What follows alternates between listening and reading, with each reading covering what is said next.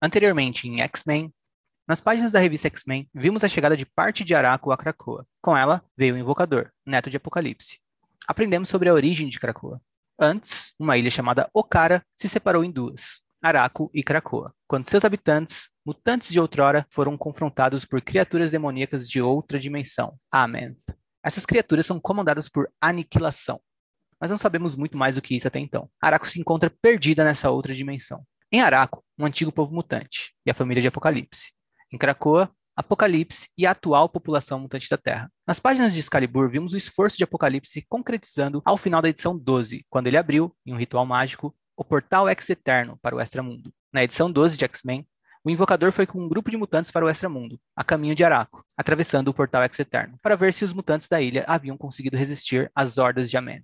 Então agora temos de um lado a ilha de Araco, na dimensão de Ament, tentando resistir aos demônios controlados por aniquilação, e do outro, Krakoa, na Terra 66. Em Krakoa, Apocalipse. Em Araco, sua esposa, Gênesis, e seus filhos, os quatro cavaleiros originais, além de todo um povo mutante de um tempo esquecido. A passagem entre as duas ilhas é o extramundo, a ligação entre todas as dimensões e realidades do multiverso. E no centro do extramundo se encontra a Cidadela, onde a Magistrix Universal, Opauluna Saturnine, espera pacientemente pelo desenrolar dos fatos, bolando seus próprios planos para o desenrolar dessa história.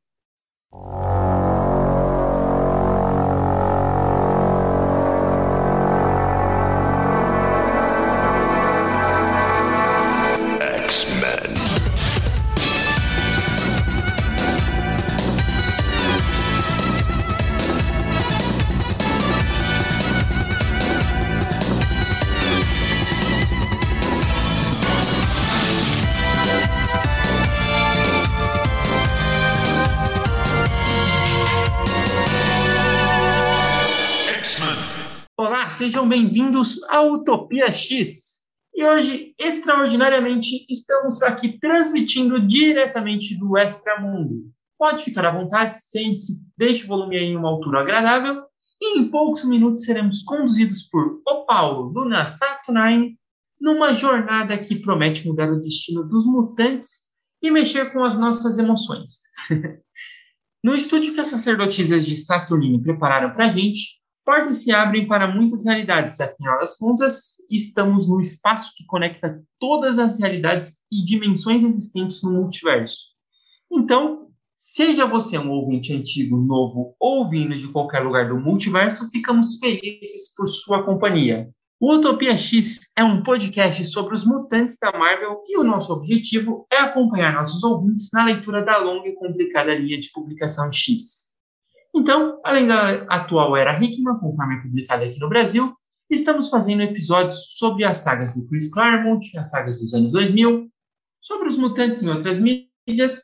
E se ainda não conferiram, por favor, botem para tocar aí a sua playlist de preferência e vamos ficar muito agradecidos, claro, se vocês escutarem todas elas. E hoje, como viram aí no título, começamos a falar finalmente sobre a saga X de Espadas.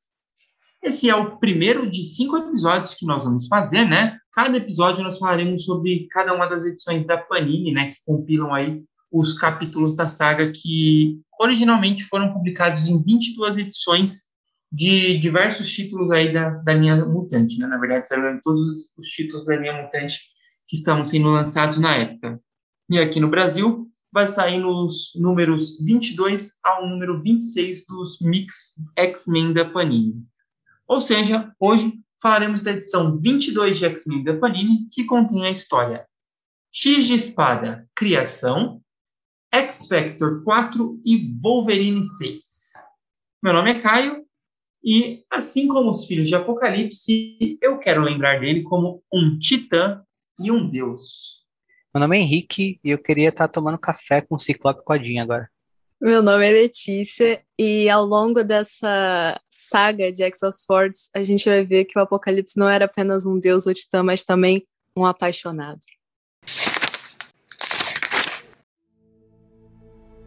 Extramundo é a dimensão que funciona como um nexo, uma ligação entre todas as outras dimensões e realidades do multiverso, ou Omniverso. A depender do autor, título, abordagem, o conjunto de universos e dimensões pode ser referido tanto como multiverso como omniverso. Dentro do extramundo existem diversos reinos ou províncias. A maioria delas se iniciou a partir de grupos de refugiados vindos de outras realidades diversas. No centro do extramundo fica a Cidadela Estelar, morada da Guardiã Universal, atualmente o Pauluna Saturnine. Quem defendia a cidadela, cujo objetivo é proteger e resguardar a interseção das realidades, era a tropa dos Capitães Britânia. Mas não há mais uma tropa dos Capitães Britânia desde as Guerras Secretas. As Guerras Secretas, que aqui me refiro, é não uma das clássicas sagas da Marvel dos anos 80 e 90, mas sim a Última Guerra Secretas, escrita por Jonathan Hickman. A saga foi o desfecho do trabalho do autor em títulos como Quarteto Fantástico e Vingadores. Publicado em 2015, Guerras Secretas foi um evento que tratou da morte de vários universos. O Extramundo, comandado por Roma e Saturnine, enfrentou os Reis de Marfim, ou Beyonders, mas nada puderam fazer, os Beyonders derrotaram a tropa dos Capitães Britânia e o resto é história. Atualmente, após a destruição da tropa dos Capitães Britânia, Roma e Merlin entraram em um conflito, o que dividiu o Extramundo entre reinos justos e reinos ímpios, aqueles do lado de Merlin e aqueles do lado de Roma. No centro do Extramundo, a Cidadela Estelar segue suprema, comandada por Saturnine. X de Espadas, capítulo 1, Criação. O título original, né, X of Sword Creation, é uma edição one-shot, que é o primeiro capítulo da saga X de Espadas, né? E ela é uma edição muito maior do que todas as outras. Ela tem quase 70 páginas. E por isso nós vamos falar dela por partes, diferente de como nós costumamos fazer, né? Que a gente resume a história inteira para depois comentar. Então, como esse é o início da saga e acho que funciona muito melhor ir comentando aos poucos, porque tem muita coisa para falar sobre essa primeira parte, então eu vou resumir a história em partes. E aí eu puxo os comentários do Henrique e da Letícia e depois eu comento também em cima disso e vamos atualizando aí, informando vocês o máximo que, que a gente consegue sobre tudo de X de espadas. Bom, então vamos lá, parte 1. A queda de Del de Lor. Gostei da pronúncia, do Or. A história começa com uma cena no reino de Driador, no Extramundo. Acompanhamos os quatro cavaleiros do Apocalipse originais, né, ou seja, os filhos do, do Apocalipse, conquistando o reino de Driador e conforme eles derrotam a última torre de vigilância, né, chamada de Del de Lor. É a apresentação né, desses quatro cavaleiros do Apocalipse original, então antes a gente só havia visto esses personagens em algumas cenas em que era uma recordação, né? E aqui a gente acompanha eles comandando o exército de Amente, os demônios da, da aniquilação, e falando que eles estão indo em direção a Krakoa. Ou seja, é, é são, essas hordas de Amente estão sendo comandadas pela morte, pela peste, pela guerra e pela fome, né? Que são mutantes de Araco estão tentando ali alcançar o portal Ex-Eterno para invadir Krakow. Bom, como sabemos, a Cidadela, o centro do extramundo e a convergência de todas as realidades, ela está no meio do caminho deles. Antes da total derrota de Driador, um escudeiro ele é enviado da torre de vigilância para informar Saturnine de que, do que, que está acontecendo. Só que a peste, né, a Cavaleiro Peste, acaba atingindo ele mas não significa que ela queria impedir esse informante. Na verdade, ela queria que esse informante chegasse até a Saturnine com uma assinatura, né, para que ela soubesse quem está a caminho, né, o exército que está a caminho lá da, da cidadela. Para além da cidadela estelar, acompanhamos dez reinos, divididos entre reinos justos, sob influência de Roma, e os reinos ímpios, sob influência de Merlin. Os reinos justos são o reino flutuante de Roma Regina, Regina, Regina, não sei. Infúria, a Forja Eterna. Avalon, Sevalit e Mercator. Os reinos ímpios são a Sacra República das Fadas, Enxame Incandescente, Dryador, Ferrugem e o Mercado Paralelo. Todos serão cenários para as aventuras que acompanharemos em X de Espadas, e nas primeiras edições veremos descrições detalhadas de cada um deles. Como vimos nessa cena inicial de X de Espada Criação, o reino de Dryador é agora de domínio de Aniquilação, ou dos seres de Amen. Avalon era o reino comandado por Morgana Le Fay, mas como vimos nas páginas de Excalibur, seu regente agora é Monarca, o mutante Jamie Braddock. E aí, Henrique, o que, que, você achou dessa cena inicial, né, da apresentação agora oficial dos quatro cavaleiros do, do, do Apocalipse, né, os quatro filhos do Apocalipse, os quatro cavaleiros originais, que antes só tinham aparecido, né, através dos contos do Invocador? Ah, eu respondo isso com outra pergunta.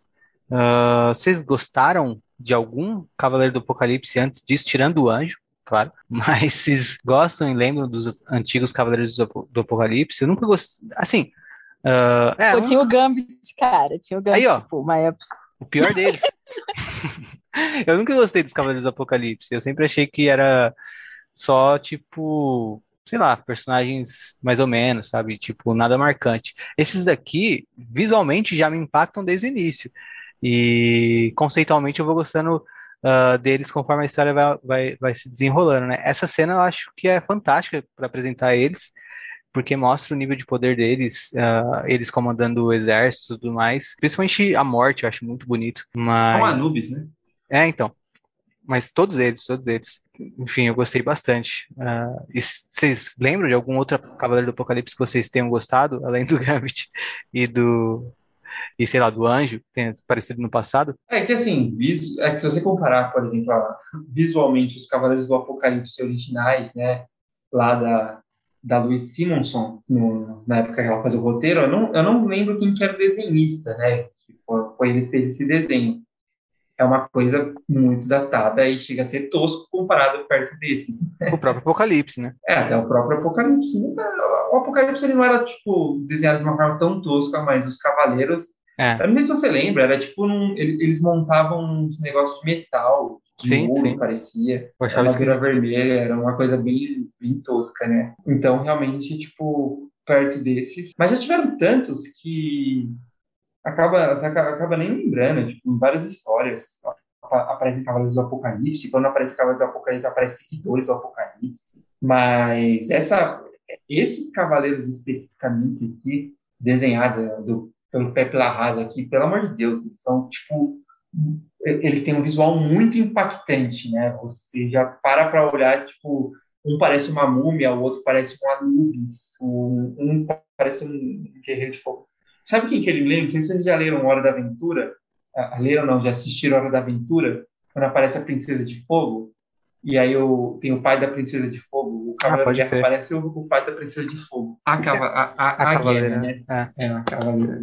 Todos os outros antigos, né, as outras versões prévias a, a, essa versão aqui dos Quatro Cavaleiros, eu sempre achei, tipo, bem esquecível. Eu li a história e, sei lá, principalmente visualmente, eu nunca mais lembrava deles. Mas esses daqui são impactantes visualmente, né? Então, isso também. Acho que o Pepe Larraz foi quem desenvolveu o visual, os conceitos visuais da saga. Ele inicia e termina, né? Uh, e eu acho que é difícil esquecer depois que você bate o olho nesses quatro aqui. Então, isso aqui já é uma coisa que me impacta bastante. A cena também eu acho muito boa, eles chegando lá em Dryador e destruindo a torre, as defesas não sendo suficientes, eles tentando mandar um aviso para Saturnine e o cara ainda sai ferido uh, pelas costas ainda e chega na Saturnine contaminado e tudo mais. Mas eu queria também ressaltar o, a citação que abre a história, né? Que isso é um negócio bem legal que começou em Roxbox e continua até hoje. Tem essas citações em várias revistas, né? E aqui tem da Saturnine abrindo essa história que é tudo que vejo é meu e estou insatisfeita com o estado das coisas. Já dá um tom do que, do que é a personagem para essa saga e do que é a Saturnine no geral, né? Mas uh, acho que só você lendo essa frase você já consegue imaginar um pouco do tom dessa personagem. E você, Letícia, o que, que você achou de, do, do, dos cavaleiros, tanto dos cavaleiros do Apocalipse, né, quanto dessa, dessa abertura? Ah, cara, eu achei assim sensacional, né? A arte é muito bonita, dá todo aquele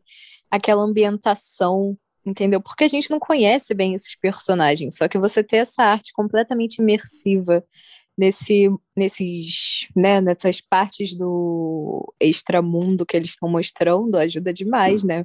Já que você quer colocar aqui que eles eram, sei lá, a família do apocalipse, etc. Que eu acho uma sacada muito boa. Eu gosto muito do jeito que o que a Tini Howard e que o Hickman eles decidiram pegar todo esse mito do apocalipse e expandir por uma coisa que ninguém nunca tinha feito antes, sabe? Porque o apocalipse ele meio que sempre esteve lá. Só que primeiro ele era tipo mancomunado com Mr. Sinister. E aí eh, tinha esse lance dos Cavaleiros do Apocalipse completamente aleatórios, tipo o Caliban e o Gambit, sabe? O único que realmente fazia sentido era o Arcanjo, mas porque ele teve todo um arco de personagem, etc. Inclusive aparece ele falando com o Apocalipse nesse X of Swords Creation, que é o que a gente tá comentando agora. Mas enfim, eu gostei bastante, cara, da escolha do, do design de todos esses monstros. Monstros não, né? Tipo, desses personagens, mas tem monstros também que vão aparecer, que o Pep Larraz faz, fica muito bonito, cara.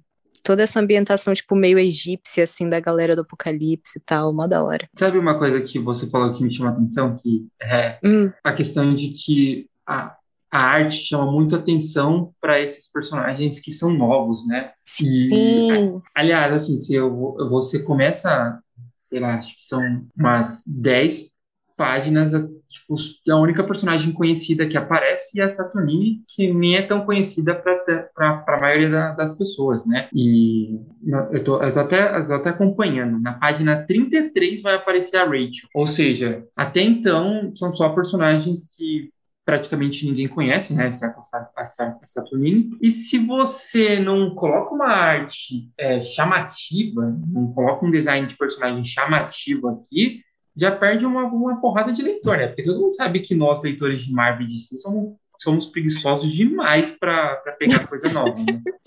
Verdade. E se você ver aquela página que tá o exército de Amenfi lá, os quatro cavaleiros é, em pé, numa, numa pedra, tipo, lembra muito aqueles filmes de guerra, tipo, um exército gigante cheio de lança, catapulta, é, sitiando uma cidade. E até já dá o tom épico da história, né? Também tem, também tem isso. E não só o design dos personagens, mas as escolhas que o, que o Pepe Larraz faz para dar destaque para esses personagens, né? Se você repara, por exemplo, as duas primeiras páginas que aparecem os Cavaleiros, tem um tem, vai ter um quadro que vai dar um enfoque maior em cada um deles, antes desse quadro maior que mostra eles comandando o exército. E quando a gente vai ver os personagens da Torre de Vigilância, né, da Del não, não tem uma ênfase tão grande, porque são personagens que não são importantes para a história. Então, uh, dá para você ver como o Blas tem um controle narrativo bem inteligente para te conduzir, né? Conduzir seu olhar e conduzir também uh, a forma como você se relaciona com as coisas que você está vendo em página. Nossa, isso é total. O jeito que ele vai apresentando todos os elementos é muito bom. E a pintura desse, dessa, dessa revista também é sensacional, né, cara? Do Marte Garcia. Porra, as cores são muito bonitas, cara. Que a gente às vezes fica falando só, tipo, ah, o artista, o artista e tal, que é, né, extremamente importante. Só que quando a gente vai parar pra ver é, em preto e branco, que às vezes ele posta, né? O, o Pepe Larraz posta antes dele colocar para colorir. E depois, pô, dá toda uma ambientação. É muito bonita a pintura desse negócio. Sim, e é, bem notado, inclusive eu também sempre falo o nome dele errado. Eu sempre falo Marte Garcia, porque não faz sentido para mim o nome ser Gracia. E é bizarro, Gracia. Eu também falei errado. Direto eu solto um Garcia também. Mas o. É engraçado como dá para você perceber. Primeiro que é, é, isso mesmo que a gente falou, às vezes, às vezes faço batido quanto as cores são importantes, e é o mesmo arte finalista, é o mesmo colorista, Uh, na verdade, de House of X e Powers of Ten, né, que trabalhou uhum. com o Pepe Larraz também e com o RB Silva. E se vocês comparam as duas, a minissérie e as cores da minissérie comparam essa daqui, você vê como as escolhas de cores são bem minuciosas, de, de tons também. Uh, aqui já tem um, uma, uma coisa toda muito mais sombria do que tinha quando ele estava apresentando Krakoa, que era uma terra, tipo, um paralelo com um paraíso para os mutantes, né? Então ele tem essas escolhas o Marte Gracia também tem essas escolhas pensando muito na história e não, não só em colorir as imagens que estão lá na frente dele, mas sim colorir pensando naquilo como uma história e como as cores podem passar mais uma sensação ou outra, né? Daqui a pouquinho a gente vai ver, uhum. por exemplo, esse uh, mensageiro que foi atingido pela peste chegando para Saturnine, vai ter um momento que ele grita e aí tem um vermelho forte mostrando todo uh, o quadro uh, que ele tá porque é um momento que ele está gritando uma coisa muito importante e que vai mudar o destino de todo mundo no extramundo. Então, uh, é bem legal ver tudo isso. Nossa, sim, é muito bom. E eu acho que, tipo, as cores do Marte Gracia com, o, com a arte do Pepe Larraz é, tipo, uma, uma combinação muito perfeita. Às é. vezes a gente nem percebe o quanto que é importante esse negócio de coloração. Só que teve uma, é, alguma pessoa que fez, tipo, pegou algumas páginas de House of X e Powers of Ten e coloriu como se fosse o estilo da década de 80. Vocês chegaram a ver sim, isso? Sim, eu vi. E fica completamente diferente, cara. É surreal, assim, o jeito que muda o... É. To, tudo na história, assim. E é legal e porque é bonito também. É, fica bonito né, esse, é, esse antigo assim, mas é um apelo muito mais nostálgico que vai ter com a gente, porque Total. se você olhar para as cores como o Pepe Larraz, como, claro, como Marte Gracia pensou nelas para House of X e ver como aparece nessa coloração antiga, por mais que você goste mais da coloração antiga, se você para para pensar na história, nas cores, nas páginas, você vai ver que uh, a coloração antiga só tem um propósito nostálgico mesmo. E em algumas cenas até vai dar um, uma potência maior para alguns desenhos, pode acontecer também, só que não, não são pensadas de maneira narrativa, né? E as do Marte Gracia são pensadas de maneira narrativa. Eu até gostei pra caramba dessa coloração Sim. antiga, mas é, é, até injusto, foi injusto ver no Twitter um monte de gente falando, tipo, olha como as cores hoje em dia é uma bosta e antigamente que era legal, sabe? Nossa, é falta de noção total, é cara. É noção. É extremamente bem colorido. no mercado, né, no, no, no, pra, pra técnica antiga. A não ser que isso seja pensado de alguma maneira diferente, mas tem que ter propósito narrativo, né, nessas escolhas. Não dá pra uhum. simplesmente falar, tipo, ah, não, vamos usar uma técnica antiga e apelar pra nostalgia e falar que é melhor, porque é até um desrespeito com os coloristas atuais, né? Uhum.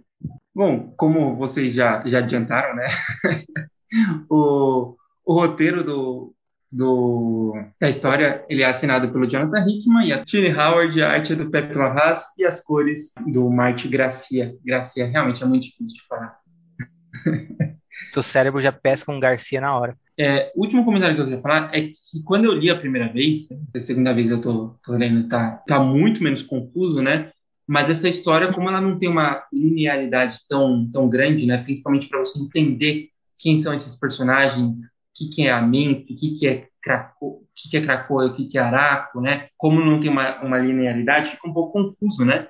E quando eu li a primeira vez, eu achei que esses demônios, né, que estão lá com, com eles, que são os demônios de Amenf, eu achava que eles eram mutantes, mutantes de Araca. Eu falei, caraca, mas todos os mutantes de Araco são desse jeito, né? Não, não tem nenhum. Galera feia.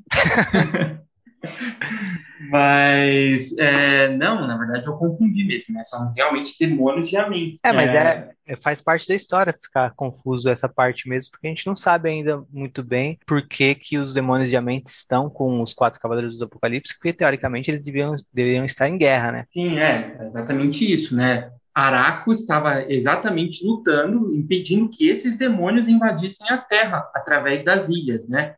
A Krakoa e Araco juntos, que era, me lembra o nome, Henrique? Okara. Okara. Então, através da, da ilha de Okara, esses demônios invadiriam a Terra e os mutantes estavam impedindo isso, e aí Araco acabou ficando presa na dimensão desses demônios e continuou impedindo durante muitos e muitos anos, né? E aqui a gente vê o contrário, que os quatro mutantes principais, né, quatro dos mutantes principais, que são os filhos do Apocalipse, os cavaleiros originais dele, e estão liderando agora esses demônios. É uma coisa que fica realmente mais é, confuso ali e mais para frente a gente vai ver o, o porquê. Tão antiga quanto o próprio Extramundo é a Cidadela Estelar, fortaleza central da dimensão, governada pela Guardiã Magistrix Universal Opaluna Saturnine. Base da agora inexistente Tropa dos Capitães Britânia, a cidadela flutua no centro do Extramundo e é a única no multiverso. Ela é a manifestação física do epicentro do extramundo. Como o eixo de uma roda, o extramundo depende da cidadela para funcionar. Após a destruição da tropa dos capitães Britânia, Saturnine fechou todos os portais para outras realidades, pois não havia mais quem os guardasse. E além da atual ameaça de Yemen, cujas hordas demoníacas atacarão em sua missão de alcançar Krakoa, a cidadela também foi atacada por Morgana Le Fay. Morgana, no entanto, foi derrotada por Apocalipse. A cidadela é atualmente protegida pelas sacerdotisas do branco, e apenas por elas. Assim, além da própria Saturnine, é claro. Então vamos para a parte 2. A Cidadela Estelar e o baralho de Saturnine. Às vezes eu vou falar Saturnine e às vezes eu vou falar Saturnine. O mensageiro de Driador chega até Saturnine, ferido, envenenado, mas ele consegue informar sobre as hordas de Amenth que se aproximam. Saturnine diz então que precisa das cartas. E aí ela envia Real para buscar um baralho. Eles vão tipo para um tempo desconhecido, um lugar, meio lugar, um tempo desconhecido, onde uma última estrela permanece acesa por conter um ser vivo dentro dela, um monstro gigantesco, tipo uma serpente, que sai dessa estrela e vai meio que diminuindo de tamanho até caber nas palmas da mão dessa mulher peixe, que volta para o extramundo para entregá-la a Saturnino. Viu? Falei que a uma hora mudar de novo o nome dela. Lá, esse monstro é usado por ferreiros para forjar um utensílio específico, uma espécie de divisor. E acontece que Saturnine já tinha, então, um baralho de tarô, e essa busca foi por uma fonte mágica que pudesse ser transformada em um objeto que possibilitasse a leitura da Saturnine. Bom, eu não entendo muito de tarô, né? Mas o que eu entendo, eu sei que é possível você ler o futuro a partir das cartas que se tira dele. E aí, as próximas páginas, a gente vê a Saturnine tirando as cartas e levando-a e entendendo, é, aliás, lendo elas e entendendo o que deve ser feito. Nós também teremos uma segunda perspectiva dessa sequência de cartas feita pela mutante Tarot, né, que era antigo membro do, dos Satânicos, e aí a gente vai essa segunda leitura da Tarot através de uma data page. A partir das cartas e das interpretações da Saturnine e da Tarot, a mutante, podemos fazer nossas próprias interpretações do que virá na sequência da história, ou até mesmo né, voltar esporadicamente nessa cena para consultar e comparar com o que está acontecendo. As leituras também serão bastante repetidas na, no, em alguns momentos da saga. E eu acho melhor a gente nem entrar muito em detalhes, né, pois todos nós já lemos, mas é bem interessante esse uso do baralho para mostrar tanto a, aos leitores aí o, o, rumo da história, como também apontar a, a Saturnine como um personagem que tem vantagem em relação aos dois lados do combate, né, tanto a mente como o Krakoa. E, bom, como eu não sei nada de tarô, eu quero saber da Letícia e do Henrique aí, que sabem de tarô, o que, que vocês acharam do uso do baralho, desse recurso narrativo? É aquilo, né, que eu vou falar para você. Se eles tivessem simplesmente ressuscitado, entendeu? A sina, nada disso teria que ter sido feito. Né, para você ver como já tá aí o lance do, do. Ver como é que é difícil ver o futuro, caras, para você ter uma ideia. Eu achei maneiro, mas falando sério, eu achei maneiríssimo o uso das cartas Primeiro porque elas são lindíssimas, né? O jeito que, ela, que elas são desenhadas. Segundo, porque elas não falam, tipo, direto isso daqui vai acontecer. É mais aquele lance de tarô mesmo, do, tipo, ah, mas alguma coisa muito terrível tá vindo aí. E tem, né? Uns negócios assim, tipo, meio dark. E aí a gente sabe que envolve o apocalipse, porque o apocalipse tá na carta.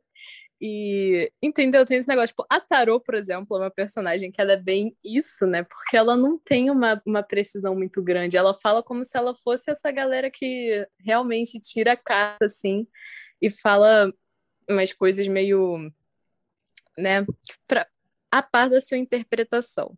Tipo, tem uma carta que ela fala, ah, essa daqui é, tipo, uma carta meio triste, essa daqui é meio...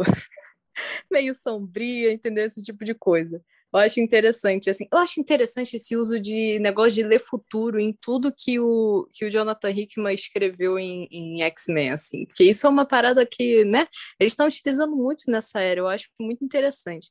E eu gosto do jeito que a Saturn faz de, de ver, tipo, cartas de tarô e etc, porque é tipo uma, sei lá, né, ela é Magistrix do universo, você imaginaria que ela teria um jeito mais fácil de fazer isso. Só que eu gosto que ela escolhe o jeito. É, eu, eu acho legal que ela escolhe o jeito, né? Ela pode mais buscar... estiloso. Ela Sim. pode buscar uma sina em cada realidade para ver o futuro Era... do que, que vai acontecer. Isso que é o negócio da Night, né? Que ela escolhe sempre fazer a versão mais aesthetic a versão mais estilosa de tudo, de todas as coisas, assim. Mas é real, quando tu para pra pensar, não faz tanto sentido assim. Você querer saber o futuro e você fazer esse rolê todo. Quando, sei lá, existe um monte de gente que prevê o futuro, provavelmente, no universo inteiro, tá ligado? Mas, enfim, se trouxessem a Moira e, a, e atrás da pessoa e etc., como a gente sabe, que era contra esse tipo de atividade. Mas eu acho muito interessante essa parte da, do negócio de ver o futuro. É que a Moira comparada a Saturnine não é, é, é tipo formiga, né? pois é. Mas, quando você para pra pensar, quando a Moira morre, o universo todo rebuta. Quando a Saturnine morre, o universo continua lá. Então fica é. aí o, o pensamento. o, essa, essa cena da Saturnine primeiro obtendo o baralho e um objeto para ela poder fazer a leitura de uma maneira mais precisa é toda muito bonita, né? Da, da, Total. da, da Rio indo atrás desse monstrengo num lugar uh, esquecido, de um tempo esquecido, e tratando ele como se fosse gado, sei lá, sabe? Tipo, pegando ele, diminuindo ele, colocando na palma da mão, e levar, levar até os ferreiros para eles fazerem um objeto uh, para Saturnine olhar com mais precisão as cartas, olhar em detalhes. É, é, é toda uma cena muito boa de, tipo, mostrar que tipo de dimensão tem esse lado da história, né? O extramundo e os personagens que estão no extramundo. E as cartas em si, é, eu acho bem legal quando a gente relê, eu, quando eu li a primeira vez eu pensei, ah, eu vou ler isso aqui, eu vou ler isso aqui quando eu terminar de ler a saga, eu vou voltar e ver que tá escrito certinho o final da saga aqui, sabe? Só que não, e é, acho que é realmente esse o lance do tarot, tá ligado? De que, tipo, você vai fazer uma leitura que envolve presente, passado e futuro, para você poder tomar uma decisão e manipular esses eventos que estão para acontecer a seu favor, né? E é isso que a Saturnine planeja fazer, manipular eventos e ela vai tirar as cartas para saber quais eventos vão ser importantes, interessantes para ela, é, e vai tentar manipular esses, é, esses eventos a favor dela para ela ganhar alguma coisa com isso, né? Ou uh, conseguir resistir a essa guerra que tá acontecendo no quintal dela. E a, aquilo Sim. que a gente falou também, né? A arte é muito foda, dá vontade de ter esse baralho. Nossa, total. Eles nunca venderam, não, esse baralho? Não, acho que não. Ia ser uma puta ideia, né? Nossa, cara, ia, nossa, ia, ia vender pra caraca, eu acho. Tipo, fazer uma edição de colecionador assim, que é muito bonito para você não vender esse negócio, tá ligado? É, o lance da pandemia. Vender tanta coisa inútil. Essa saga saiu durante a pandemia, né? É, então verdade, ela até trazou. Verdade. E acho que até, tipo, coisas que comercialmente seriam bem interessantes, tipo, mandar como brinde mesmo essas cartas, talvez não foram Sim. viáveis por conta da pandemia, né? E aí também, tipo, apontar um vacilo da Panini, que ela podia ter se dado o trabalho de fazer um brindezinho nessas edições de X of Swords, cada uma das cinco edições, com uh, vindo com uma dessas cartas que a gente vê nessas cenas, né? Tem cinco cartas também? É, são cinco cartas, entendeu? São cinco edições Cara. da Panini. Podia vir uma de brinde em cada uma, ia ser lindo, tipo. Cara. Podia até fazer uma tiragem maior. Cara. Cara. Você acabou de me falar agora há pouquinho off que a Panini esqueceu de colocar duas informações importantes na página da falar as 10 espadas. Esqueceram de mencionar duas espadas.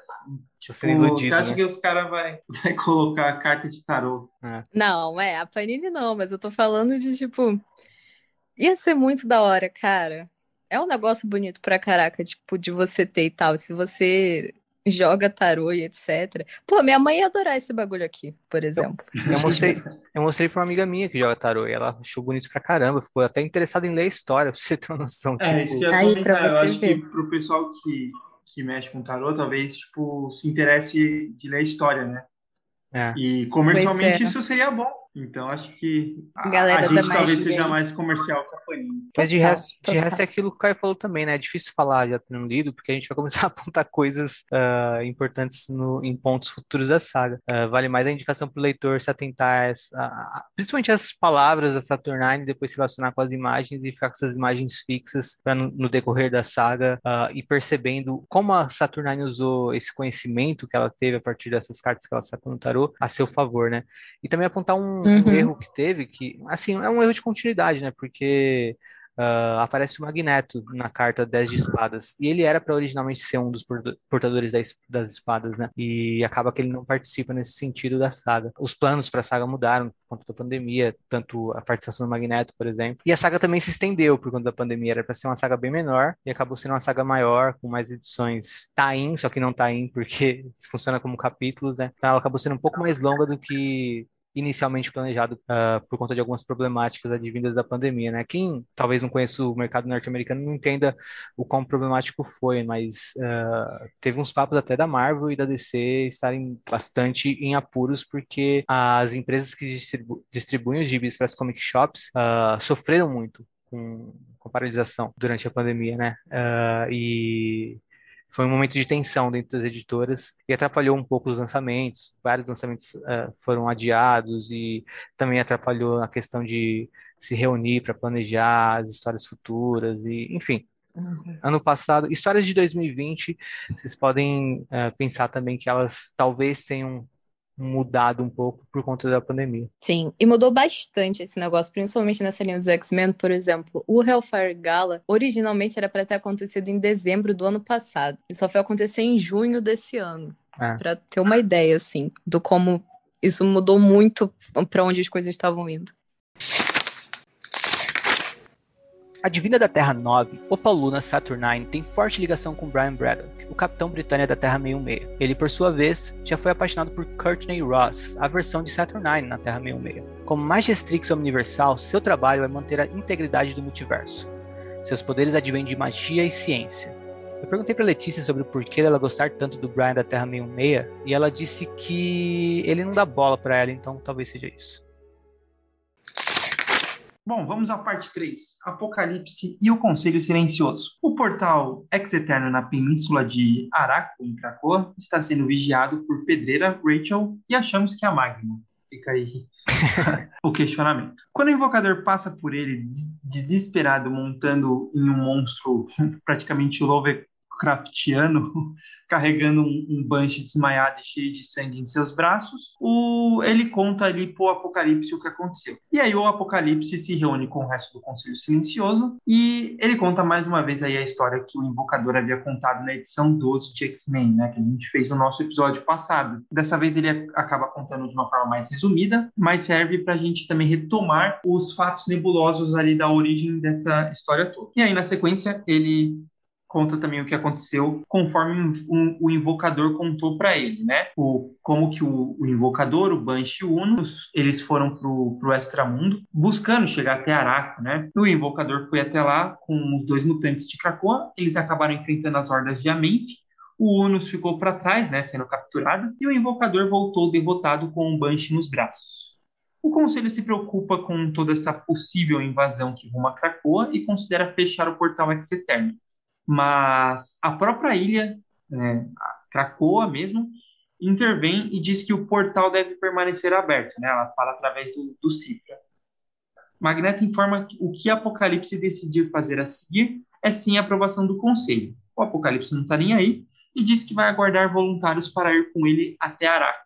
Bem, antes da gente conhecer esses mutantes voluntários, eu queria novamente puxar aí o Henrique e a Letícia para falarem aí qual que é o retorno do invocador, né? Se vocês ficaram preocupados ou aflitos, de repente com medo, quando vocês leram essa cena, né? E eu queria também que a Letícia, né, que ela com certeza é a maior opositora do, do Conselho Silencioso, eu queria ouvir dela também o que, que ela achou dessa, dessa postura de embate aí do Apocalipse com o Conselho. Eu adorei, cara, eu real adorei essa cena do conselho, eu achei ela bem dinâmica, porque você tem, né, a opinião de todo mundo aí participando, né, falando é, o que que acha de toda essa situação, que na real não importa, porque o Apocalipse vai fazer de qualquer jeito mesmo, né, tal qual tudo que ele faz, mas eu acho muito da hora, tipo, como eles pedem, eles não pedem, né, o Krakoa que fica, tipo, caras, Deixa eu falar aqui, né, minha opinião, o que, que eu acho aqui do negócio, entendeu? É, eu acho da hora, assim, porque a gente às vezes só fica pensando conselho silencioso, conselho silencioso, aí vem tipo o Xavier, o Magneto, a Emma Frost, tipo, fazendo alguma coisa, tá ligado? E a gente esquece muito dessa parte que não é tão falada, que é de Cracoa mesmo. Que Cracoa, se o conselho todo falar um negócio, mas Cracoa não deixar eles fazerem assim, meio que dá merda, né? Só a gente vê, Cracoa deixou o Apocalipse ficar lá com o, com o portal dele aberto e tal, é, sem dar. Não, deu, deu merda como a gente viu, mas não deu merda por causa de Cracoa em si, tá ligado? Enfim, eu acho muito da hora a interação do, da galera do conselho falando o que, que eles acham de toda essa situação. Eu achei muito boa essa, essa parte. E sobre o posicionamento do conselho é aquela coisa, né, cara? Toda reunião que tem dessa merda desse conselho é assim. Tem alguma coisa que eles têm que decidir, só que geralmente acaba sempre dando é, acaba sempre tendo alguma coisa que é fora do que o conselho estipulou para ter, tá ligado? Sem, é sempre assim. O conselho fala: ah, Apocalipse, você pode até, tipo assim, não faça tal coisa. Todo mundo tá falando que vai dar ruim esse negócio do portal. Apocalipse, beleza. Mas eu vou fazer mesmo assim. Aí o conselho, pô, cara, zoado isso, né? Aquele negócio de democracia que a gente conversou. Aí o Apocalipse fica: não é, mas eu vou lá e levo uma galera. Vocês não precisam se colocar nisso. Vocês não precisam falar isso daqui foi coisa do conselho. Pode falar que isso daqui foi coisa do apocalipse da galera que o apocalipse vai, vai colocar aqui. Aí o conselho fica tipo, ah, então beleza e tal. Enfim, isso daí vai queimar ainda um dia, vocês vão ver. Enfim, eu achei da hora, eu achei da hora, cara. Eu gosto das cenas do conselho, apesar de eu estar reclamando do conselho, eu gosto das cenas do conselho. Eu acho que elas geralmente são muito engraçadas, porque é uma galera nada a ver com nada, né, cara? Tem o, Apocal... o Apocalipse, não, o Mr. Sinister falando aí quando, quando o Apocalipse sair pelo portal, a gente vai lá e tranca a porta e deixa ele fora entendeu? Tá, eu acho essa, essas interações muito maneiras. Eu gosto quando é, uma coisa que às vezes até passa despercebido do conselho, é o Cifra, né? O Cifra ali do ladinho da. Sim. Eu acho que tem uma cena. Uh, no o final dessa cena do conselho, né, tem uma página que o Cifra tá falando, ok, belo discurso, mas e aí ele fala que Krakoa tá nem aí. Uh, a cara dele a cara nessa dele, é. cena é sensacional. E é foda isso, porque o Cifra foi sempre um, um, mutante que se encolhia, que era tímido, né? Que era na dele. E ele estando do lado de Krakoa, parece que ele ganha uma confiança e ele percebe a importância dele, né? Então isso é muito louco também, uh, ver esse destaque pro Cifra. E o o, o, lance da, também da, de Cracoa ter uma voz mais ativa que o conselho, no fim das contas, uh, é, é, muito bom porque está na lei de Cracoa. Da, pois da é, está na né? lei. Respeite essa terra sagrada. Ou seja, se Krakoa falar ah, é isso aí, tipo, isso, isso, é, isso é genial, porque tem todo o lance de que, tipo, ok, vocês existem nessa terra, mas essa terra também é um ser vivo e é. nós precisamos tratá-la bem para que, é, sabe, tipo, tem que ter. Uh, não, a gente não pode explorar Krakow. Isso não, vai, isso não é permitido. Uh, então é legal ver Krakoa pendendo pro lado do Apocalipse aqui. E o Apocalipse, como um mutante muito antigo, tem uma conexão maior com Krakoa nesse sentido também de uh, olhar para os acontecimentos e ver uma importância uh, num nível maior, né? E os caras do conselho estão pensando mais no sentido mais prático e mais imediato, estão pensando mais no presente, né? E Apocalipse e Krakoa, sendo seres tão antigos, eles pensam mais numa coisa bem geral, né? Eles já consideram muito passado e uhum. coisas que no presente são muito mais relevantes para eles do que são para os líderes ali do conselho. O Apocalipse fala que, tipo, eu e Caracol, a gente quer a mesma coisa. É, é exato, tem dois Não é nem tipo, só, pois é. Agravam não é nem essa. Só essa isso. De eles são muito velhos, é que realmente tem, tipo, essa parte aí do de Araco e etc. Que é uma coisa em comum que tem o Apocalipse e Krakoa, tá ligado? Sim. É isso, por isso que eles têm essa ligação. Na verdade, não chega nem a tipo, talvez ser uma ligação, é porque eles têm um objetivo em comum. E eu acho uhum. que talvez exista também uma gratidão de Krakoa perante o Apocalipse, que ele foi defender a ilha, né, o, o, o Carra, quando é, ela foi atacada por esses demônios do Apocalipse foi lá. Então acho que existe uma certa é, gratidão e também existe também esse lance de que nesse exato momento eles estão com um objetivo muito comum, que é ir lá pegar a outra metade da ilha e devolver para ela, né? O Apocalipse uhum. a outra metade por causa dos mutantes, né? Da família dele que estão lá e a ilha por razões, sei lá, talvez seja. Não, o, ambos são que saudade dela. da minha ex. É Exatamente. Eu acho que é isso. É, desde, o, desde, desde Rock, Rockspox já tem uma, uma linha falando que Krakoa eram dois e foi separado, né? E já, já traçando esse lance de que Krakoa tem uma cara metade. Então... Pois, a Krakoa passou por um divórcio terrível, que nem o um apocalipse. por isso que ela surtou lá nos anos 70. Pois é. Tava na bad. Mas essa cena, acho que do, essa, essa conversa do conselho, talvez eu não, eu não, sei se é meu ponto alto, talvez, o meu ponto preferido. Talvez seja. É, eu gosto muito também. É muito boa. Todas, tu, tudo o que acontece ali é muito bom. Acho que desde o começo, na hora que o Apocalipse chega com, com o invocador peladão lá no conselho, e realmente o Cifra lá, tipo, lá em cima, né, no, conversando com Krakoa, como Krakoa se impõe, né, perante o, o conselho, o conselho fala, ah, você criou esse portal aí, tá vindo uma, uma horda de demônio, o negócio é simples. É só destruir o portal, eles não tem como passar, né? E aí Krakoa se impõe, fala, ó, não esqueçam que vocês são convidados aqui, né? Ela fala dessa, dessa forma pro, pro, pros mutantes, tipo... A casa não é tua. É, eu posso expulsar é vocês a qualquer momento. Exatamente. Eu gosto como o Magneto fala pro Apocalipse o lance de que o Apocalipse fala que nós criamos esse portal Ex Eterno, aí o Magneto fala, nós nada.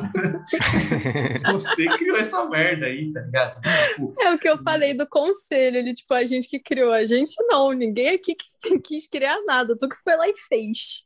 É uma vibe, é, é aquilo que a Letícia falou, né? Tipo, parece que a vontade individual de membros do conselho vai acabar passando na maioria dos casos, né? Parece não, eu sei. o ré, menos da mística, né? E... Menos da mística. Os próprios satânicos. o único não. mutante oprimido em Krakow é a mística. os próprios satânicos terem sido criados foi muito sinistro ter uma ideia e os caras ficando com preguiça de rebater essa ideia. Falaram, não, mano, não faz isso. Não, eles falaram, ah, tá bom, tá bom, você quer isso aí? Pode, pode, faz seu grupinho aí. E sim. E, gente, tipo, cada diálogo, cada vez, tipo, é, é genial os diálogos, assim, acontecendo. Os diálogos são muito bons, cara. Tipo, o Senhor Sinistro, né, o, na hora que eles falam que para fechar o portal e tal, o Apocalipse fala, não, eu não irei. Aí o Senhor Sinistro cutuca, assim, o, o, o Exodus, tipo, ah, é só a gente fechar depois que ele entrar, sabe? Cutuca, cutuca Pois é, muito bom, cara. Dando risada. E eu gosto como também a, os X-Men se impõem, né? Tipo, os membros que foram dos X-Men, Tempestade, Jean, eles falam, ah, a gente não pode abandonar o Unus lá, né? Que, lembrando que voltou o Banshee, o Invocador, só que o Unus ficou do outro lado. E eu gosto disso que é. dialoga, é, dialoga muito com a tempestade em Gensize, né? Que foi uma coisa que a gente discutiu, porque eles têm a ressurreição, mas nem por isso, tipo, é, precisa deixar os mutantes morrerem para ressuscitar, né? E até porque uhum. eles nem teriam como confirmar se o Unus morreu ou não.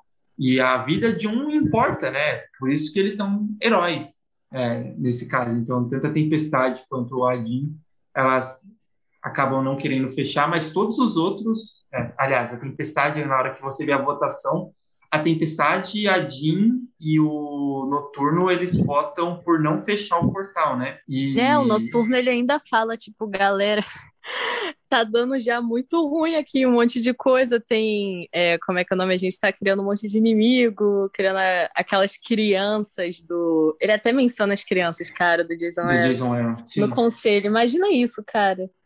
É, Porra, tu tá resolvendo o bagulho de apocalipse, ter que mencionar é. a criança do Jason Aaron.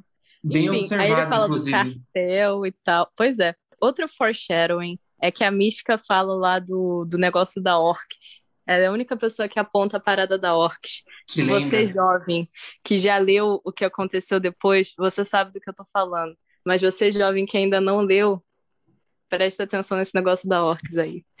É não. E é isso, né? Tipo, então eu acho que todos esses diálogos são, são sensacionais e eu quero chamar a atenção para uma última coisa, me alonguei também, mas a última coisa que eu quero chamar a atenção é que uma coisa que o Apocalipse fala, né? ele fala exatamente. É, é porque muita gente, quando viu essa história, acharam, acharam que teve um retcon do Apocalipse, né? Que anulou toda a história dele no Egito, que mudaram uhum. tudo e ignoraram aquilo como se, tipo. E não, pelo contrário, só você ver os filhos dele, que são totalmente visuais egípcios, você sabe que ele veio de lá, né? É, essa história, ela acontece depois de todo o rolê do Apocalipse o, Apocalipse ter virado um dos maiores mutantes do mundo. E em algum momento isso, isso se perdeu. O Apocalipse tem, tem mais de 5 mil anos, viveu no Egito Antigo. E de, dentro desses 5 mil anos, em algum momento ele virou o mutante que ele é, né? É, esse ser super poderoso. E tanto é que ele aqui ele fala uma coisa, ele fala, eu abdiquei de metade do mundo para ir lutar e defender essa terra, né? Tipo, é, até tinha separado a frase exata que ele fala aqui, ele abdicou de metade do mundo para impedir os monstros, né? E isso custou a esposa, os filhos e alguns mutantes quase divinos. É só para mostrar que, na verdade, ele teve todo o lance dele lá com o Kang o Conquistador, cresceu, amadureceu, virou um puta mutante forte pra cacete, e só depois ele foi é, defender o cara e acabou perdendo né, a, a luta, que metade de, de da, da ilha ficou do outro lado junto com seus filhos, né?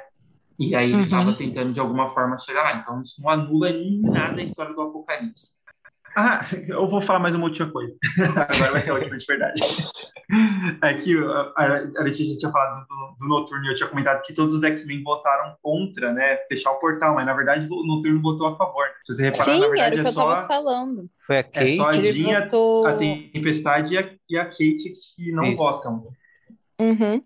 Todos os outros votam a favor de destruir o portal e largar o usar, inclusive Noturno.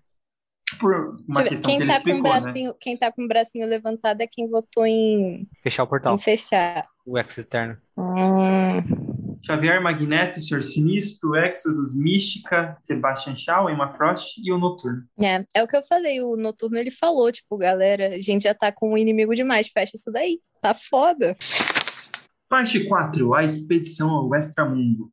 Mesmo Xavier implorando para Krakoa, né, apelando para Krakoa, porque a vida de todos os mutantes ali é, está em risco, ela continua com a opinião inalterável e ela manda, exige, né, que o portal permaneça aberto, a não ser que realmente é, venha uma grande ameaça ali. Nisso se reúne ali na frente do portal Ex Eterno, né, os voluntários que o Apocalipse ia levar para o extramundo em uma expedição seria Polaris, Destructor, Victor, Banshee, né? Não o Sean Cassidy, mas sim sua filha, a Siren, Anjo, Fera, Monet e Apocalipse. Enquanto isso, acompanhamos também a Rachel e o Cable conversando no Jardim de Cura, onde o Banshee pai agora descansa desacordado. Os dois telepatas eles percebem que a mente do Banshee está agitada e acabam decidindo investigar. Quando chegam ao extramundo, os mutantes se deparam com a cidadela sendo atacada pelos demônios de Amente e Uno sendo mantido como um prisioneiro. Apocalipse então encontra seus filhos no meio do tumulto e rumo até eles. Quando se encontram, Apocalipse se emociona e lamenta a derrota de Arak. Ele ainda não sabe, como nós sabemos, né, pelo início da história, que o, os filhos estão comandando as tropas de Amente. Guerra então vai até seu pai e diz que o que os manteve vivos durante todo esse tempo não foi amor, e então atravessa o peito de Apocalipse com uma lança de fogo. E nisso, pelas costas, o invocador atravessa também as, as costas do Apocalipse com uma lança é, de é, fumaça preta, parece. Depois disso, Cable e Rachel descobrem que o, o invocador né, não é um aliado, como disse, e que estava tramando com os quatro cavaleiros o tempo inteiro a favor de Amente. A, a história que ele contou também era falsa, né? E ele havia levado o Banshee Uno até o Astramundo exatamente para manipular o Apocalipse para ir até lá. E aí, vocês ficaram surpresos com, com esse desenrolar do invocador? Eu não, tinha também... cara de mau caráter. Tava na cara, né, gente? tinha cara. Aquela cara. Nossa, Mano, na moral. Na, tem uma, até na cena do conselho que ele tá conversando lá, na hora que ele chega, ele conta com uma cara triste, mais um, uma maravilha do Pepe Larraz, assim, ele contando a história que como que foi pro, o Banshee com o Onus com a cara, carinha triste. Aquilo era. Ele tá igual a Emma Frost, vocês perceberam isso? Eu tô falando sério, tá na mesma posição, a mesma cara. É verdade, quando você passa a página. Tá igual, tá igual. Eu, eu, eu, eu concordo que ele sempre foi, como diria o Blue, da Mansão Foster para Amigos Imaginários, suspeito. Ele sempre foi isso. Mas, quando eu vi ele nessa edição, falando, chegando desesperado em Krakoa, falando, ele está morrendo sobre o Banshee e tal, eu acreditei por um segundo nas boas intenções dele, que ele estava do lado do bem. Mas aí a gente vê a traição dele, e aí eu lembro que, eu, que ele sempre pareceu uh, um cara mal. Mas é legal, é, é, legal ver, ver a traição quando acontece de fato e o Apocalipse sendo recebido assim pelos filhos, porque é realmente assim que uh, filhos abandonados recebem pais ausentes. É normal. Uhum.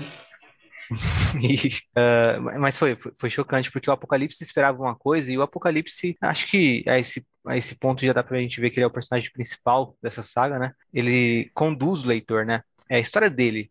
Essa história, essa jornada é dele, né? Quando a, quando a Saturnine tira as cartas, ele é a figura mais presente ali, mais, uh, que, mais recorrente e tudo mais. Uh, ela trata ele como o enforcado e a gente vê ele aqui passando por isso. Uh, é como se a gente tivesse recebendo esse golpe, né? Então é dá um, dá, é um por mais que não seja surpreendente, é, dá um impacto quando você vê essa cena acontecendo, ainda mais porque ela é muito bem desenhada pelo Pepe Larraz, né? E o ataque dos dois numa Na verdade, página, o, até antes disso, cara, quando o, antes do ataque, o, o Apocalipse chorando vendo os filhos dele assim. É, emocionado, né? Porque pois ele esperou é, cara. aquilo, então é forte, é, machuca, machuca quem tá lendo e machuca o Apocalipse também. É, que nem você falou, a arte do Pepe Larraz aqui, de novo, maravilhosa, né? Porque agora a gente vê, o, o diferente do, da primeira cena da, da cidade sitiada lá, da Torre de Briador, aqui é a cidadela sendo sitiada. A cidadela, ela flutua, né? Então, você vê mais de novo uma página parecida com, com você assistindo um filme do Senhor dos Anéis, né? Aquele exército mais medieval é, totalmente sitiando uma cidade que está flutuando, né? E eles jogando catapulta de fogo lá na, na cidadela. Provavelmente deve ter algum tipo de defesa, né? Que não está fazendo efeito nenhum nela, mas tudo bem. E nisso, os mutantes que atravessaram ali através do portal Ex-Eterno, eles chegam num, num, numa montanha, né, olhando lá para baixo, assim, é tudo muito bem desenhado. E aí o Apocalipse vê os quatro filhos dele, e aí tem essa cena bem é, é, em primeiro plano, na verdade, é em primeiro plano mesmo, né, dele chorando, é maravilhoso. Ele fala que o, o arcanjo até pergunta quem são eles, né? Ele fala, meus filhos, né? Ver tais coisas com esses olhos tão antigos, né? Pergunta se eu já me arrependi de algo, diz que eu me arrependo. É muito bom. É muito foda, tipo. Porque o Apocalipse a gente sempre viu como um cara frio e acima de sentimentos. E é muito louco ver como é construído para ele. Não é simplesmente tipo, ah, agora o Apocalipse é um cara sensível. Ele escreve poesias e uh, pega flores das coisas e fica falando bem me quer, mal me quer. Não, tipo, é bem construído o sentimento dele aqui, né? Então é, é muito foda você ver que ele sofreu a vida inteira dele por ter abandonado, uh, por ter deixado os filhos dele para trás, né? Uh, a gente ainda não entende como isso aconteceu, mas a gente já percebe como foi doloroso para o Apocalipse ter se separado da família dele. Eu adoro essa parte do, do drama do Apocalipse, porque eu adoro. Cara, eu adoro um drama de vilão, vou falar para vocês. Um romance de vilão, um drama de vilão, um drama de família de vilão. Pra mim é tudo sensacional, uma das coisas que eu mais gosto aí na indústria. E esse do Apocalipse eu achei muito da hora, cara. Mesmo sendo tudo, tipo, retcon inventado agora, eu já tô, tipo, caraca, eu comprei 100% o Apocalipse Homem de Família. Entendeu? Eu adorei ele, cara. Eu adorei. Porque o Apocalipse sempre foi um vilão meio. né? Meio qualquer coisa, tá ligado? Todo respeito a ele e tal, todo respeito a Luiz Simons. Mas ele nunca foi, tipo, meu Deus, as tramas do Apocalipse. E agora é, cara, agora é 100% as tramas do Apocalipse esse, esse evento. Eu também gosto do início dessa, dessa parte da, da galera indo na, na excursão do Apocalipse, que tem a, a Polaris e o Alex conversando. Eu achei maneirinha essa parte, achei fofo. Eu amei essa equipe de falando. Sim, cara, eu também gostei da, da interação da equipe, a galera da equipe e tal. Eu Achei fofo o Alex, tipo, o que que tu tá fazendo e tal, o que que tu tá indo aqui. Magneto falou pra tu vir, aí ele. aí ela fica imitando o Magneto, tipo, ah, porque a dinastia M tem que ter, entendeu? Sempre tá. É... a força da dinastia M nunca pode ser questionada e tal. Acho muito da hora, eu gostei muito dessa parte. É aí também foi o arcanjo e tal. É bom muito que da hora o Alex responde: Ah, o Ciclope, eu só tô vindo porque o Ciclope tava ocupado. Não, ele tá. Não, ele não falou que tá indo porque o Ciclope tá ocupado. Ele falou que isso é coisa extra conselho, entendeu? Que o conselho não deixou passar, então o Ciclope não pode ir, já que é coisa ilegal, então mandou o Alex no lugar dele, entendeu? Mas é basicamente o, o Ciclope. É basicamente pode, né? isso. Só que o Ciclope não pode, então eu vim. O substituto. Mas todos eles fazem muito sentido, né? Tipo, Sim, o, a Siren, que é vingança pelo pai, o Arcanjo quer ficar de olho no Apocalipse, porque não confia numa história do Apocalipse, né? O Apocalipse está contando isso pro conselho, vai uma galera lá, então eu vou lá é, ver direito o que está acontecendo. E tem toda a interação, né? É, são poucas, poucas páginas de interação entre o Apocalipse e o Arcanjo nesse momento que eles estão atravessando o portal, que é muito bom. E é legal que o Arcanjo está conversando com o Fera, né? Que o ele fala, ah, não entendo essa essa dinâmica da relação entre o Victor e o Apocalipse. Então, o Victor também vai para o Apocalipse. que é algo que a gente vê no crescendo nessa parte no Excalibur. E a única que realmente todo mundo não, não entende, na verdade, tem dois, né? O, o, o Fera, que tá indo só realmente por. Ah, o Fera curioso. a gente sabe pra que, que ele vai nessas coisas. Pô, o Fera é mó encosto do caralho. Ele vê alguma coisa que é, que é ruim, que tem possibilidade de dar merda, ele encosta naquilo dali. Sim. E a Monet, que nem eles também estão entendendo por que, que ela vai. A Monet tá entediada, simples. Sim, é. ela falou, é um, é um trabalho que eu vou querer ter aí no futuro. É Tô montando meu currículo, é literalmente isso que ela fala, basicamente. o, o, a presença do, do, do anjo, né, como arcanjo e tudo mais, tem uma importância muito grande narrativa, não na história, mas assim, que também serve à história, né? Mas tem uma importância cronológica também, porque remete ao, ao, apocalipse em outros momentos da cronologia X, né? Pra gente lembrar, uhum. ó, é uhum. aquele apocalipse, mas agora vocês vão entender melhor ele. Assim como o anjo tá tentando entender melhor ele, conversando com ele aqui, vocês estão prestes Sim. a entender melhor sobre o apocalipse, sobre as motivações dele, sobre como ele se relaciona com as coisas que ele faz e o porquê dessas coisas. Então tem uma importância cronológica muito forte que serve à história também, né? Pra gente, uh, ou até mesmo para leitores novos que começaram a ler X-Men em Aurora do X, pós-Rockspock e tudo mais, uh, pensarem, ok, esse cara tem um histórico, ele não é isso que a gente tá vendo agora apenas, né? Uh, o que veio uhum. antes também conta, isso é bem legal. É, e é aquilo que a Letícia comentou de que ela adora um drama de vilão, Adoro. exatamente esses dramas de vilões é o que engrandece os vilões, né? O que transforma neles em vilões interessantes de ter um background, de ter uma motivação, de ter um porquê que eles fazem tudo isso, e o Apocalipse nunca teve, né? E finalmente, Sim. nessa história, a gente descobre o porquê, né? Aqui ainda não, mas aos poucos a gente vai descobrindo o porquê o Apocalipse sempre fez o, o que ele fez, né? Cara, e aproxima a gente dele também. Sim! Sim. Ai, cara, eu adoro esse Apocalipse. E assim, a, a a, a gente não tem como a gente não ter empatia pelo cara que chega é. aos filhos depois de não sei, não sei quanto tempo, né? Milhares de anos uhum. aí. E a primeira coisa que ele faz é ajoelhar para eles, né? Chorando. Sim. E aí, exatamente, os filhos dele respondem com a, frase, com a minha frase de abertura, né? Que fala: levanta, a gente quer lembrar de você como um deus, um titã. Não se envergonhe perante nós. Né? Cara, é muito foda. Vai até dar pra gente comentar muito sobre isso conforme a história avança, né? e a gente vai entendendo melhor desse, dessa história do Apocalipse com a família dele. Inclusive, a gente pretende trazer também, é, fazer alguns comparativos com algumas histórias antigas de origem do Apocalipse, né? Até para encaixar melhor a linha do tempo dele em, em episódios futuros. Tá? A gente tenta até entender em que momento. Eu acho que quando o cara, por exemplo, foi atacado, ele foi lá defender, eu acredito que ele ainda não tinha acesso à tecnologia celestial. Provavelmente ele usou isso depois, né? ele teve acesso a isso depois. Isso é interessante, até porque se de repente ele tivesse acesso à tecnologia celestial antes, né, que foi como ele apareceu nos, nas revistas lá do X Factor, é, talvez ele conseguisse ter defendido a, a, a, as ilhas. As cenas seguintes são bem rápidas, né? A Saturnine percebe que estão espionando o extramundo, mesmo que através das memórias do Punch, e aí ela, ela afasta as mentes da Rachel e do Cable, da, da memória do Bunch, né? Então, para ver como ela é poderosa. Mas, para além disso, ela coloca na cabeça do Cable algo que ele precisará para a guerra que está por vir.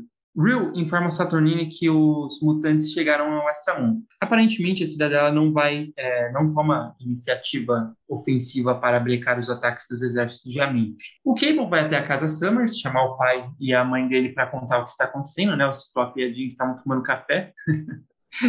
Muito bom, o mundo acabando e os dois tomando café. Os mutantes tentam, como podem enfrentar o exército inimigo, né, já que são uma horda de, sei lá, dezenas de milhares de, de demônios e a gente tem uns seis, sete mutantes aqui. E quem leva o pior é o Pedreira, né, que ele é atacado pelo Invocador. Na edição 12 de X-Men, eles estavam jogando um jogo de, de tabuleiro, né, e o Invocador ele descobriu as fraquezas do Pedreira. E aqui a gente vê que isso é vital para que ele assassinasse o Pedreira com um golpe só. O Cable conta a Jean e Ciclope o que ele precisa, né, conforme a Saturnine indicou para ele através da memória do Bunch. E eles vão atrás disso juntos e chegam a um local misterioso, a uma espécie de estação. É, é, essa estação está sem forças e somente uma quantidade enorme de energia poderia ligar a estação, né? E o Cable, ele tem uma espada que é a fonte da energia. O Ciclope até fala, garoto inteligente, elogiando o filho. A Saturnine intervém na batalha, finalmente, ela já chega transformando o Cavaleiro Morte em um mini crack, debochando de tudo e de todos. Mas o Morte implica que ela até pode achar que é toda poderosa, mas mesmo que os impeça ali, e naquele momento ela não vai ser capaz de parar a aniquilação. Morte diz também que eles querem Krakoa e nada vai impedir de eles de alcançar esse objetivo. Então Saturnine decide pelos dois lados que haverá duelos, 10 campeões de Araco contra 10 campeões de Krakoa e ela anuncia daqui a três dias nós reuniremos seus campeões aqui. E aí nós veremos do que vocês são capazes. Vidas se perderão, alianças serão destroçadas e fortunas conquistadas, que todos saibam. E os lados concordam, os X de espada, ou melhor, os, as, os 10 de espadas, devem se preparar. Mas há um detalhe bem importante. Ciclope, Jean Cable com a sua espada, que energizam a estação que na última página dessa história se revela que é a estação Sword, né, a estação espada. E aí a gente tem aqui o fim do capítulo X de espada criação. Bom, Letícia, acho que Saturnine e Extramundo você talvez seja de nós três a mais familiarizada, né, com todo esse conceito. E a gente vê aqui que a, é, ela é muito poderosa, né, poderosíssima, tipo, no nível de que ela simplesmente se teletransportou lá pro, pro meio da, da batalha e falou, gente, para com essa porra, transformou o Cavaleiro Morte em um nada, né, e... Não, isso foi muito engraçado. Deixa eu falar dessa parte. Porque, Porque quando tu olha pro, pro Morte, né, tu imagina o que é aquele cara grandão, assim, tem aquela voz, tá ligado? Nossa, assim, Saturnine, deixa eu falar com você. Eu não respondo pra você, sua bruxa. Aí a Saturnine chega lá, deixa ele pequenininho. Quando ele fica pequenininho, tu consegue totalmente imaginar que ele fica com aquela vozinha super fina. Tipo, Movem os esquilos, né? olha só, a gente vai ali atrás de você, você não tá entendendo. Isso daqui é guerra. Eu acho isso sensacional. Essa, essa sequência toda, ela ficou muito cinemática na minha cabeça. Ela, eu consigo imaginar tudo isso acontecendo 100%, entendeu? Adorei. Adorei essa cena do, do morte, cara, sensacional. E os poderes da Sarah Nine que tu tava falando, ela é tipo unspecified levels of power, tá ligado? Porque é uma dessas personagens que você sabe que ela faz um monte de coisa. Só que se alguém virar pra você e perguntar qual é o poder da Sarah Nine, tu fica, cara. Não, ninguém sabe, né? Exato, ela, Nem... ela tem vários. Ela faz várias coisas, entendeu? É o que nem ela quem quer. criou ela, nem quem criou ela, os editores da Marvel vão saber explicar. É, esses é. conceitos, na verdade, se você pegar, parar pra pensar, a, a Marvel não sabe explicar, tipo, a questão do extramundo, o, o quanto que ela é influente no, no universo Marvel, porque o extramundo sempre está muito mais ligado, muito mais próximo aos títulos X, né? Poucas vezes ele vai mais próximo dos outros títulos da Marvel. E os outros títulos da Marvel utilizam outras questões para você viajar para outras realidades, né? E você mesmo passou essa informação para a gente, né? Que o Extramundo foi a primeira vez que foi chamado de Terra 616, né? a, a, a realidade que a gente acompanha. E as outras realidades que os outros personagens vão também acabam chamando de Terra 616. Então a gente sabe que o extramundo é um, é um conceito que o regente ali, né, no caso hoje é Saturnine, já foi a Roma, já foi o Merlin, enfim, o regente da cidadela, ele pode simplesmente apagar realidades com um estalar de dedo, né? Ou seja, todos esses, esses seres poderosíssimos que a gente vê que vivem no nosso universo, como por exemplo Thanos, Galactus, tudo isso estão só à mercê da boa vontade da Saturnine de apagar ou não eles da existência, para ver é. o nível de, de força da mulher. Pois ela faz tudo, cara, ela faz tudo. Mas ainda assim ela tem um, é, ela não é também invencível e imbatível, né? E isso eu acho é. fascinante que mesmo ela não sendo, ela tem a postura de quem é. Quem olha para ela. Não, é. Ela tem é. postura pra caraca, cara. Sim. Porra, ela tem postura pra caraca, a Saturnine. E só que ainda assim, o Morte tem um pouco de razão naquilo. A Horda de Diamante é realmente um negócio que é preocupante. Mas acho pois que a é. Saturnine mantém tanta postura até para si mesma que ela também age como se ela. Ok, eu vou. Eu vou lidar com essa situação e ainda vou tentar tirar proveito dela mesmo sendo Sim. algo que pode destruir a cidadela, né? Nas guerras secretas, o, o cara estava mencionando como é difícil de colocar esse conceito às vezes fora de histórias X-Men, o Hickman co conseguiu colocar nas guerras secretas, né? Ele não deixou de lembrar que o extramundo existia como conceito e tudo mais e colocou uhum. lá que tava complicadíssimo. Uh, tava complicadíssima a situação, galera. que ela tentou deter as incursões e também uh, não conseguiu, né? É que assim, no caso, é. a Saturnine vive numa dimensão separada, né? Porque é, é diferente de dimensão e de e realidade, né? Realidade tem várias. Uhum. A que a gente acompanha é a Terra 616. A dimensão ali onde a Saturnine vive, que é o extramundo, é um só, né? Assim como é, os Beyonders, né, que vieram nos Guerras Secretas, eles vêm de uma outra dimensão, ou seja, a Saturnine não tem poder sobre eles, ela não consegue apagar é, eles da, da realidade, né? Então, uhum. isso é interessante. E algumas dimensões, por exemplo, Asgard. Asgard é uma dimensão também dentro do, do, do universo Marvel, mas é uma dimensão que é ligada à Terra 616. Mas tem algumas outras realidades que tem Asgard também, por exemplo, a realidade do universo Ultimate, né? Que é a Terra 16, alguma coisa, agora não lembro exatamente ali tem uma Asgard, mas nem, não necessariamente todas as terras com a numeração XXX aí, é, uma Asgard especificamente, pode ser que não Uhum. tenha, né? Eu Por ser uma que- dimensão separada. Isso é interessante, tipo o limbo, por exemplo, também, da magia. O limbo é uma dimensão à parte das realidades. Mojoverso E- também. O Mojoverso também, muito bem.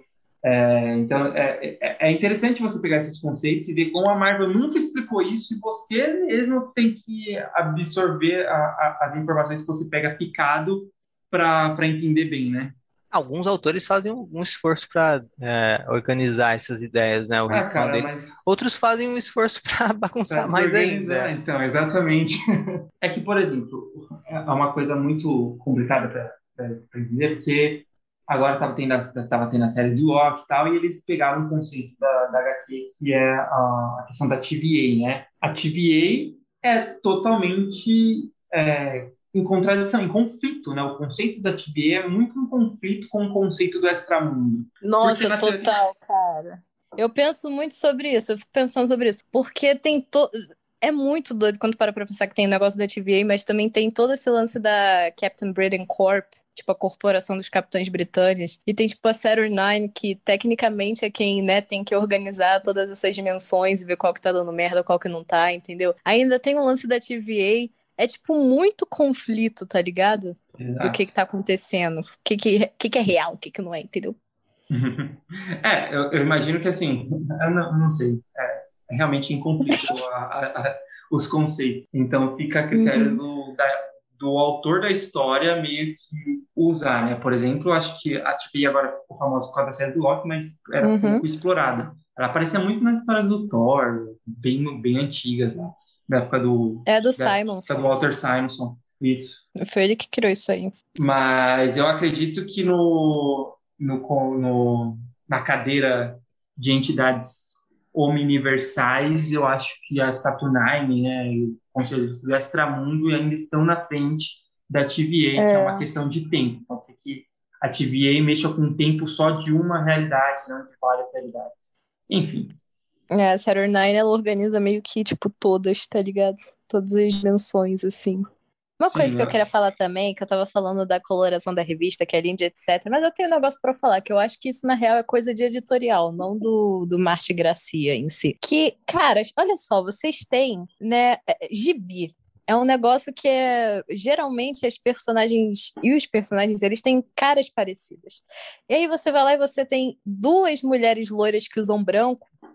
Tipo, uma coisa que eu achei muito estranho nisso, que, tipo assim, a Saturn Nine é uma personagem que é, tipo, não é, tipo, mega conhecida, tá ligado? Que nem a Emma Frost.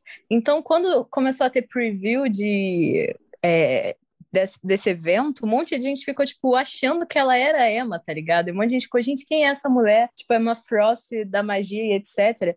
Eu acho que isso foi, tipo, um erro muito, muito grande de editorial, assim. Porque, primeiro, ela tem o cabelo, tipo, ela não tem o cabelo da cor do da Emma, tá ligado? Geralmente. A Saturn Nine, ela tem o cabelo, tipo, mais acinzentado, tá ligado? Se você tivesse colocado o cabelo dela um pouco menor e um pouco mais cinza, as pessoas não iam ficar confundindo tanto ela com a Emma, tá ligado? Eu acho isso um mega erro de, tipo, de editorial, porque pode parecer, tipo, pequeno e tal, mas quando você vai colocar as duas numa cena só, a gente sabe a diferença porque a Emma usa menos roupa, tá ligado? E é isso a diferença que elas têm uma pra outra. E a Sarah Nine às vezes fica com aquele cabelo de Veronica Lake, tá ligado? Tipo, meio femme fatale, assim, na, no, de frente pro olho. Mas é isso, entendeu? Eu acho isso um mega erro de, de editorial. Outro que me deixa muito bolada é o fato da, da Moira não ser mais ruiva, eu acho isso muito esquisito.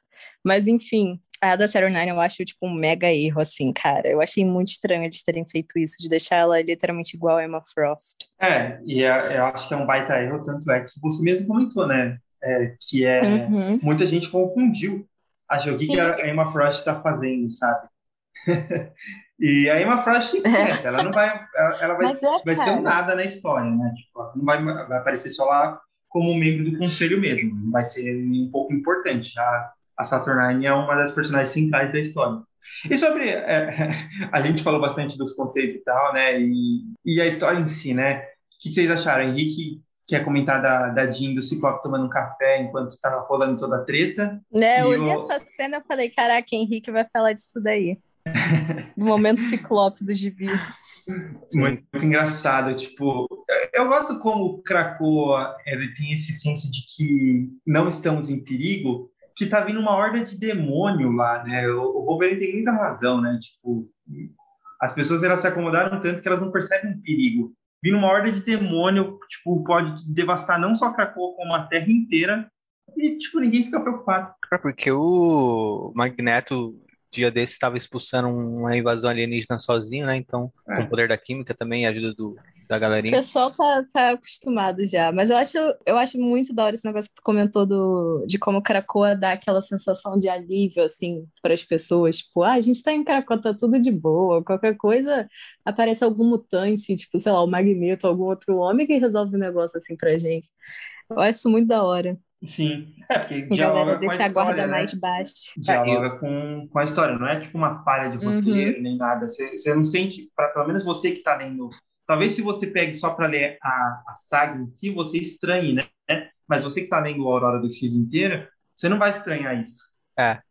E o, o lance do. A participação do Ciclope uh, foi uma coisa que eu gostei muito nessa Creation, porque era um negócio que me deixava bolado, tipo, ah, beleza, é uma grande saga, mas nos previews eu não tô vendo nada do Ciclope com uma espada. então ficava tipo, porra, não vai ter o Ciclope. E aí nessa edição ele aparece. Ele aparece para assim, se fosse qualquer outro autor, eu ia estar imaginando que ele tá colocando o Ciclope aqui só para ter uma cena do Ciclope, que é um mutante muito popular entre os leitores.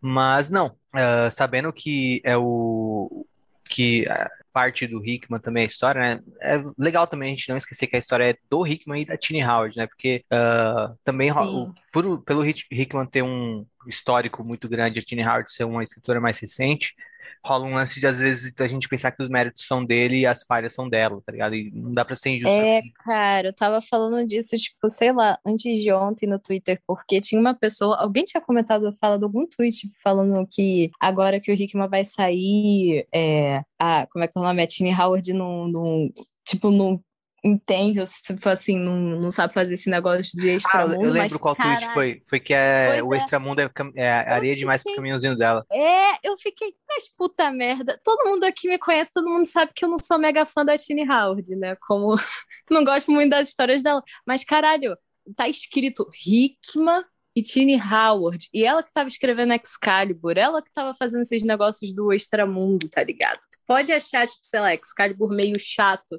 tá ligado? A narrativa e etc. Porém, isso daqui é ela que tá fazendo, entendeu? Ela que fez, ela sabe do que, que ela tá falando, entendeu? Ela criou um monte de coisa agora é, com esses conceitos de, de extramundo, ela e o Hickman criaram um monte de coisa nova, assim, tipo, principalmente ela, porque ela que escreveu Excalibur, entendeu? Então tem muito isso das pessoas pegarem é, todas as coisas que elas não gostam de X of Swords e falarem que a culpa é da Tini Howard, todas as coisas que elas gostam falarem que a culpa é do John, é, falarem que é tipo mérito do Hickman, tá ligado? Isso é uma coisa extremamente comum e as pessoas fazem isso demais, assim. É. O que é muito escroto, né? Eu acho Porra. que o, o Hickman tem sim um grande mérito na linha, sabe? Mas a gente não pode confundir esse grande mérito que ele tem na linha com um lance de se é bom é porque foi do Hickman, sabe? Uh, de pensar, é. por exemplo, essa saga aí, no que é bom é conta do Hickman e um, sei lá, também uma vindoura aqui no Brasil ainda que vai ter, que já saiu lá fora, que é o Planeta, o Planet Size, né? Uh, que é escrito pelo Duga, mas parece muito com a história do Hickman.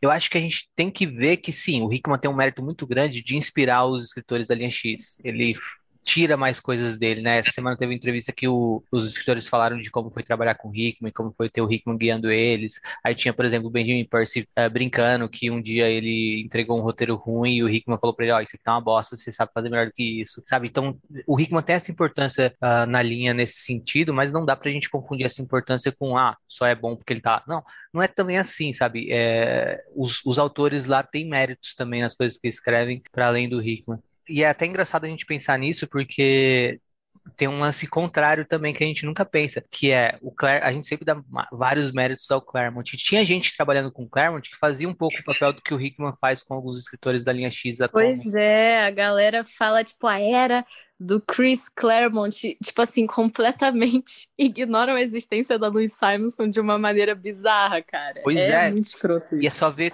como é, como foi o Claremont trabalhando sem ela ali do lado dele, como não foi tão bom, sabe? Então, não é que o Claremont não tem mérito, ele tem mérito, sim, mas a gente também tem que ver o quanto o mérito é do artista, mas também do artista que está sendo ah, assim, do quanto mérito é de quem orienta o artista, mas também de, do, do próprio artista em si, né? Assim como o Claremont tem mérito sim, mas a gente tem que reconhecer o mérito das pessoas que ajudavam ele uh, ali, que não, às vezes não apareciam de primeiro primeiro plano, mas também re reconhecer que a Tini Howard tem seus méritos uh, na condução dessa saga, né? Essa edição, por exemplo, imagino que ela escreveu boa parte, que ela deve ter colocado, por exemplo, que as cenas do Extramundo deve ter sido muito dela, cenas no, no Conselho Silencioso deve ter sido muito mais do Rickman, coisas assim, sabe? A gente teve uma discussão parecida com essa do, de direitos autorais aí do, do Chris Claremont, naquele episódio que a gente falou sobre a Fênix, né, que a gente falou também desse negócio da galera completamente esquecer eh, da existência da Louise Simonson e tal, quando tá falando sobre isso. E isso é um negócio, cara, que acontece, né, como a gente tá vendo aí desde sempre. Então, pelo amor de Deus, já estavam começando a fazer isso com o julgamento do Magneto, que o Jonathan Hickman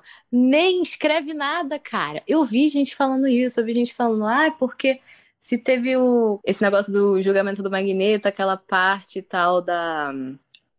Eu não vou falar, eu não vou falar aqui porque, tipo, Spoiler do julgamento do Magneto. Mas enfim, a galera falando, nossa, parte muito da hora, isso com certeza foi coisa do Hickman. E tipo, nem foi o maluco que escreveu isso, cara. Foi ali a Williams, entendeu? Então, sempre que tem. Geralmente, isso acontece muito quando é alguma escritora ao invés de ser só escritor, que tu deu até o exemplo do Duggan, etc. Só que eu vi a galera falando que foi o Duggan que escreveu, tipo, Planet Size. Esse negócio do, da Tini Howard, principalmente com ela por causa desse lance de X of Swords, é um negócio que, tipo, me deixa muito consternada, tá ligado? Porque puta merda, a mulher que escreveu, tipo, a grande parte do negócio do Extramundo foi ela que fez, foi ela que invent, reinventou, né, esse negócio. E a galera só fica, ah, porque o Jonathan Hickman Entendeu?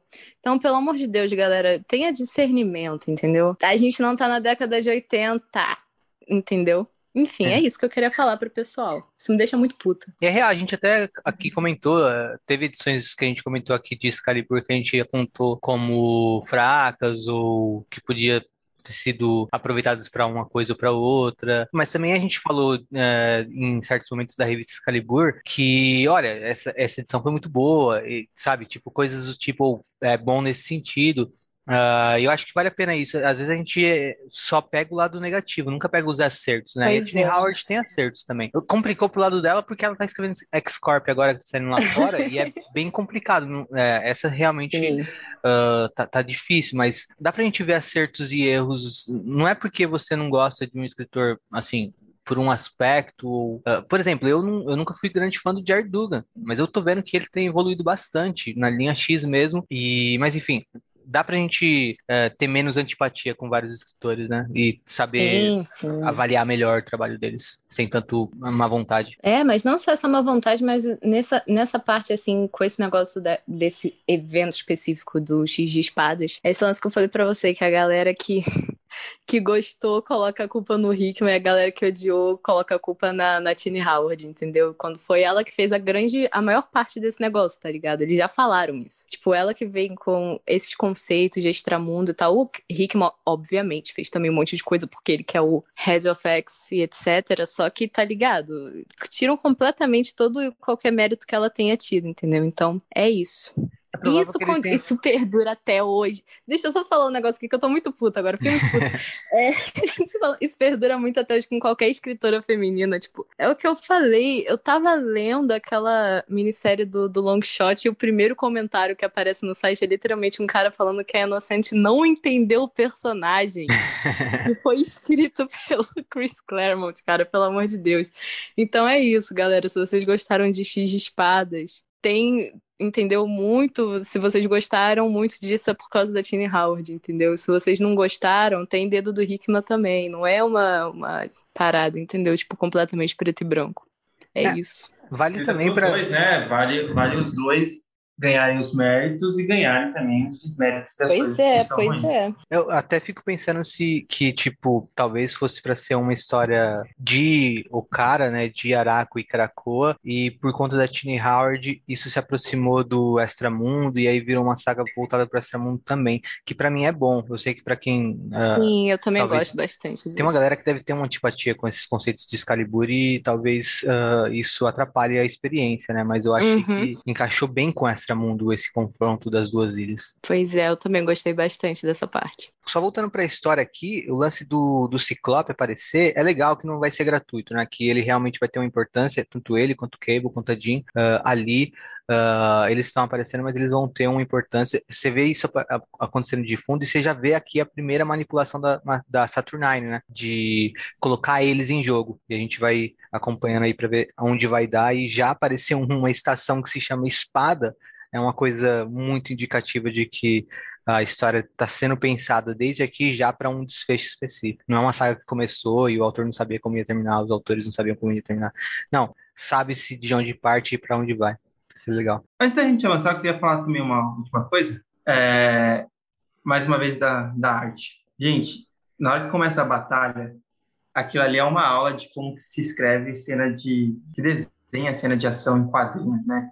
Você consegue ver cada movimento da ação acontecendo de forma maravilhosa. E o Pepe Larraz, ele não esquece de nenhum tipo de mostrar nenhum personagem, não fica aquele borrão no fundo, sabe?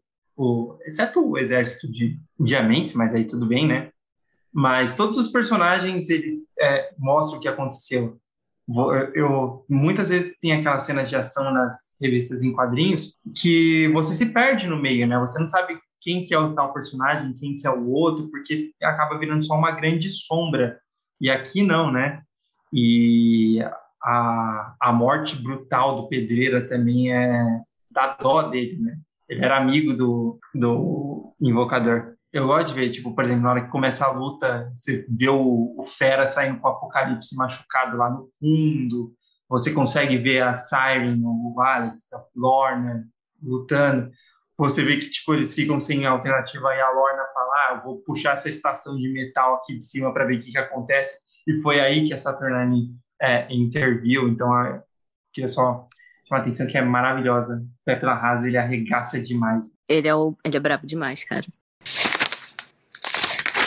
ESPADA, ou ESPADA, Equipe de Supervisão, Pesquisa, Avaliação e Defesa Alienígena, como foi a tradução para o português. Do inglês, SWORD, S-W-O-R-D, Sentient World Observation and Response Department, que numa tradução literal seria Departamento de Observação e Resposta do Mundo Senciente. ESPADA é uma organização muito parecida com a SHIELD, mas que lidava com ameaças extraterrestres. O conceito apareceu pela primeira vez no universo Marvel dos quadrinhos na revista Surpreendentes X-Men, de 2004. A estação Zenith, ou Zenith, sempre foi a base de operações da espada. Em inglês é The Peak. É onde Ciclope, Jean e Cable se encontram.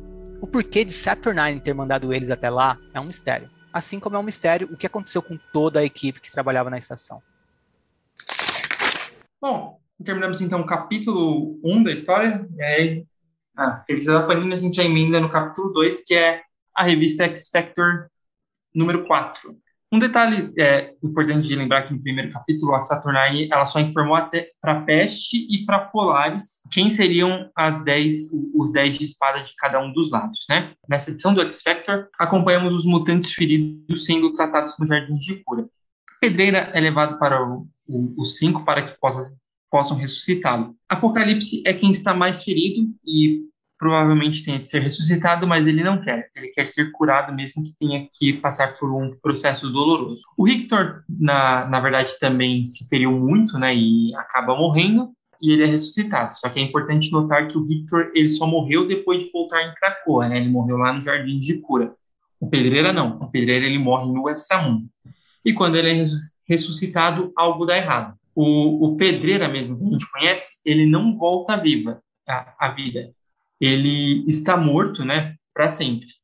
E o fato dele ter morrido no extramundo, né, que é um lugar onde diversas realidades e universos se encontram, acaba corrompendo a sua ressurreição. E aí ele volta meio que como uma amálgama de, vários possíveis pedreiras do, do, do multiverso. E a falha ela foi tão potente ali na hora de ressuscitar o pedreiro que, inclusive, deu pane nos backups do cérebro e o Xavier vai ter que refazer todos esses backups. A parte final da história mostra Polaris usando os seus poderes para criar, né, através do, dos restos mortais do Pedreira e da informação que a Saturnine colocou em sua mente, um portal mágico que vai levar os 10 campeões de Krakoa para o torneio no, no Extramundo, né? E também revelando de maneira enigmática quem são esses 10 campeões. E uma coisa que eu esqueci de falar é que o portal do o portal Ex Eterno para o Extramundo ele foi fechado por Sartunar, né? Por isso a gente precisa é, precisam que a Polaris crie esse portal e só os de, as 10 espadas vão para lá é, é, e nenhum outro mutante pode passar, porque o, o, o portal está fechado. Bom, Henrique, o que, que, você achou aí dessa ressurreição falhar e o, o, o perigo que isso traz para os mutantes que vão para o extramundo, né? Eu gostei bastante, porque eu fiquei realmente muito preocupado. Eu pensei, putz, eles estão trazendo um elemento novo para problematizar a questão da ressurreição e, e trazer um senso de perigo para a história. Sabe o que é engraçado, cara? Se fosse a antes de Krakoa, uns cinco anos atrás, ninguém ia ficar preocupado que os mutantes poderiam morrer, tipo, para sempre. isso, Mas agora é que eles estão usando isso como um cheat. É, isso é legal mesmo. É uma inversão louca quando a gente para pensar. Mas achei legal, achei que traz um senso de importância para a história, um senso de perigo e tudo mais, e me deixa aflito. Uh, eu fiquei aflito, fiquei com, com medo de algumas de quem seriam os 10 campeões e da possibilidade de algum deles morrer ali. Então acho que isso foi legal. E eu fiquei chocado quando eu descobri que o Pedreiro não voltaria. E é algo que a gente tem que lidar, ele realmente morreu. E é como o Caio falou, né? Tipo, é engraçado que se fosse outro momento a gente ia pensar, ok, o Pedreiro morreu agora, daqui a pouco ele volta. Só que agora a gente pensa, putz, se o cara morreu numa época que tá tendo um lance de ressurreição à vontade, significa que ele não vai voltar tão fácil assim. Então é uma morte que a gente sente muito mais, né? Então é legal também para ressaltar esse, essas, essa morte que acontece aqui, né? E te deixar um pouco com a pulga atrás da orelha, um medinho para próximas cenas e caso aconteça algum tipo de morte também, uh, a gente saber que vai ser uma coisa que não vai ser resolvida tão facilmente como num processo de ressurreição. É comentar aqui uma coisa que, que eu gosto muito dessa edição, é, para essa parte de pedreira, né, que você sente é, isso, é que é uma coisa tão rápida que quase não dá para perceber, mas na hora que a Saturnine fecha o portal de, do, do Extramundo, a ilha faz um terremoto, Krakoa fica puta da vida. E aí, tipo, todo mundo. Eu, não lembro quem que é, eu acho que é a Rachel que fala pra ela: calma, não fomos nós, tá ligado? Que fechou o portal, a gente não tem culpa. Ela fica tipo. Puta, então acho que é, é, é, é legal você ver isso como o Krakoa tá lá, né? Krakoa sendo usado novamente como um personagem, porque ela acabou virando cenário. E uhum. fazia tempo que ela não aparecia como, como personagem. E outra coisa legal também é. O... Aqui aparece a Moira, né? Não tinha mais aparecido depois de, de não sei quanto tempo. É uma coisa rápida, só mostra que ela tá com os backups do, do cérebro. E até então não tinha mais aparecido ela desde Dinastia X, Potência de X, né? E aí ela parece que tá, tá lá vivendo lá no. Tem até um nome, como que é o nome em português? Não lugar. Space. Bom, então ela fica lá no, no, no não lugar dela, né? Eu nem tinha visto é, ela. É uma parte isolada lá de, de Krakow, só ela tem acesso. E ela tem um backup do cérebro também junto dela, né? São quatro, é, fora o que o, o, que o Xavier usa, são quatro capacetes. Então fica lá na mansão Summers, um fica, acho que no onde está a galera do X Factor, do, do, do X Force, na verdade. Um fica com a Moira e um eu não, não reconheci o lugar. É, a galera nem sabe da existência desse que, tem, que tá com a Moira. É, tem. Como é que é o nome? Tem um na casa do Magneto. Isso, é verdade. Quando eu li, eu não tinha reconhecido, na verdade, o do. o que fica com o pessoal do da X-Force, mas depois eu pensei, não, é aquela cachoeira, aquela cachoeirazinha lá é a galera da X-Force. Pois é. A Moira fica no fundo do mar. Ah, vai. Eu nunca tinha percebido pouco... isso. Daqui a pouco vai encontrar. Eu achava o... que ela só ficava, sei lá, trancada num quarto. achava que ela ficava, tipo, no meio da terra. É, sei lá. Não, porque aí é, é, mais dentes de sabre, tá ligado? Teria mais um perigo. Mas o, o No Space, eu não lembrava que tinha alguma coisa de fundo do mar nele, não, que nem tem aqui. Eu achava que era só, tipo, um lugar esquisito, tipo, dentro de uma árvore, assim. E outra coisa, tem duas portas, eu acho no Space um negócio muito doido que eu espero que o Jonathan Hickman explique em Inferno, porque tem uma porta que abre para alguma cidade que eles não falam qual é, eles só falam que tem boa culinária. Eu não sei, eu sempre imaginei como ser na Itália, mas eu não sei que tipo de comida que a Moira gosta, tá ligado? Mas enfim. Uma das coisas que eu realmente não esperava era toda essa ligação do Victor com o Apocalipse, tá ligado? Não era algo que eu nunca, eu nunca imaginei que eu fosse ver, mas enfim é legal, eu gosto das cenas deles dois juntos. E eu gosto, tipo assim, a Polaris ela é uma personagem que, meu Deus do céu, ela sempre foi completamente, tipo, qualquer coisa que o autor quer que ela seja, tá ligado? E aí, se não der certo, tu fala que ela tava possuída pela Malice. Esse é basicamente o lance dele. Só que a Leo, a Leo Williams, eu não sei, ela realmente pegou a Polaris e falou: não, vou transformar ela num personagem de verdade, tá ligado? Eu acho muito da hora, assim, por parte da Leo Williams. E eu gosto muito do jeito que ela escreve ela, cara. Gosto muito da Lorna dela. Tipo, eu não realmente não me importava muito com a Polaris. Ela é uma personagem que me deixava bolada, na real. Porque eu achava que ela tinha muito potencial e não era usada. Mas eu acho o jeito que ela escreve a Polaris muito bom. Fiquei muito triste que ela foi pro X-Men.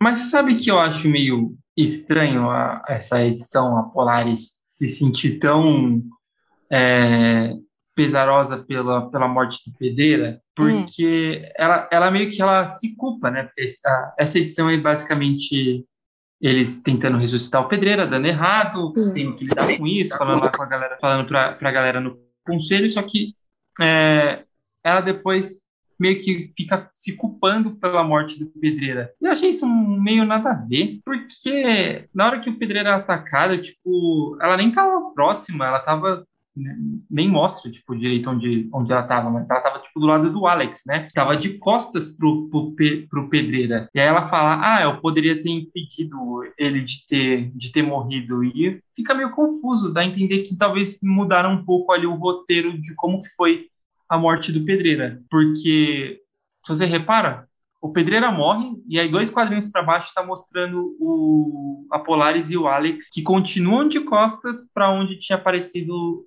que da onde que ele morreu. E aqui nessa edição ela fica falando, ah, eu podia ter impedido, eu podia ter impedido a morte dele, porque é, ele furou ele com, um negócio, uma adaga de metal. E eu achei que nem, nem aparece que é a adaga de metal, então não sei se foi uma falha de roteiro, se mudaram o roteiro na, na, é, na hora. Então achei bem estranho isso. É, eu acho que X Factor foi uma das revistas que acabaram sendo encaixadas depois. Talvez não tivesse sido programada para estar nessa saga com um capítulo tão importante como esse. Mas acho que ali o Williams uhum. pegou a deixa do negócio do metal lá e tal para poder explorar a personagem mesmo. Acho que foi mais uma questão disso e é, talvez ela nem tivesse acesso aos desenhos quando ela escreveu, né? Porque esse erro que você, esse erro de continuidade que você está falando é mais no sentido do, de como ficou a parte do desenho mesmo na, no X, é, X of Swords Creation. Mas também principalmente é. que o invocador, quando ele mata o Pedreira, ele mata com aquela espada preta, parece uma espada de energia. E aí a Polaris fala que mata com uma espada de metal. Ah, mas tudo bem. É, vai ver, ela olhou errado. e a garota tá se culpando desse jeito por porra nenhuma. Pois é. Se você estiver ouvindo a gente, Polaris, não é culpa sua. Não é culpa sua, Polaris. O, indicando. É, é, é acho que é legal também indicar qual foi o erro que teve nessa edição por parte da Panini, né? Foi quando eu retuitei um seguidor nosso, o André Lessa. Ele tava tweetando que curtiu pra caramba essa primeira edição que a gente tá comentando agora. Um abraço é... pro André. Manda um abraço. Abraço, André Lessa. Ele, aí eu retuitei, né? E aí o perfil The Quiet Council, uh, um perfil também que fala bastante sobre X-Men, lá no Twitter, apontou, né, que tinha um erro sério nessa edição, que cortaram essas duas, informa duas informações uh, na parte que lista os 10, que serão os 10 de espada e tal. Não o nome em si, mas a profecia da Saturnine para quem seriam os 10, né? E não tem tanta informação do Gorgon quanto a do Cable.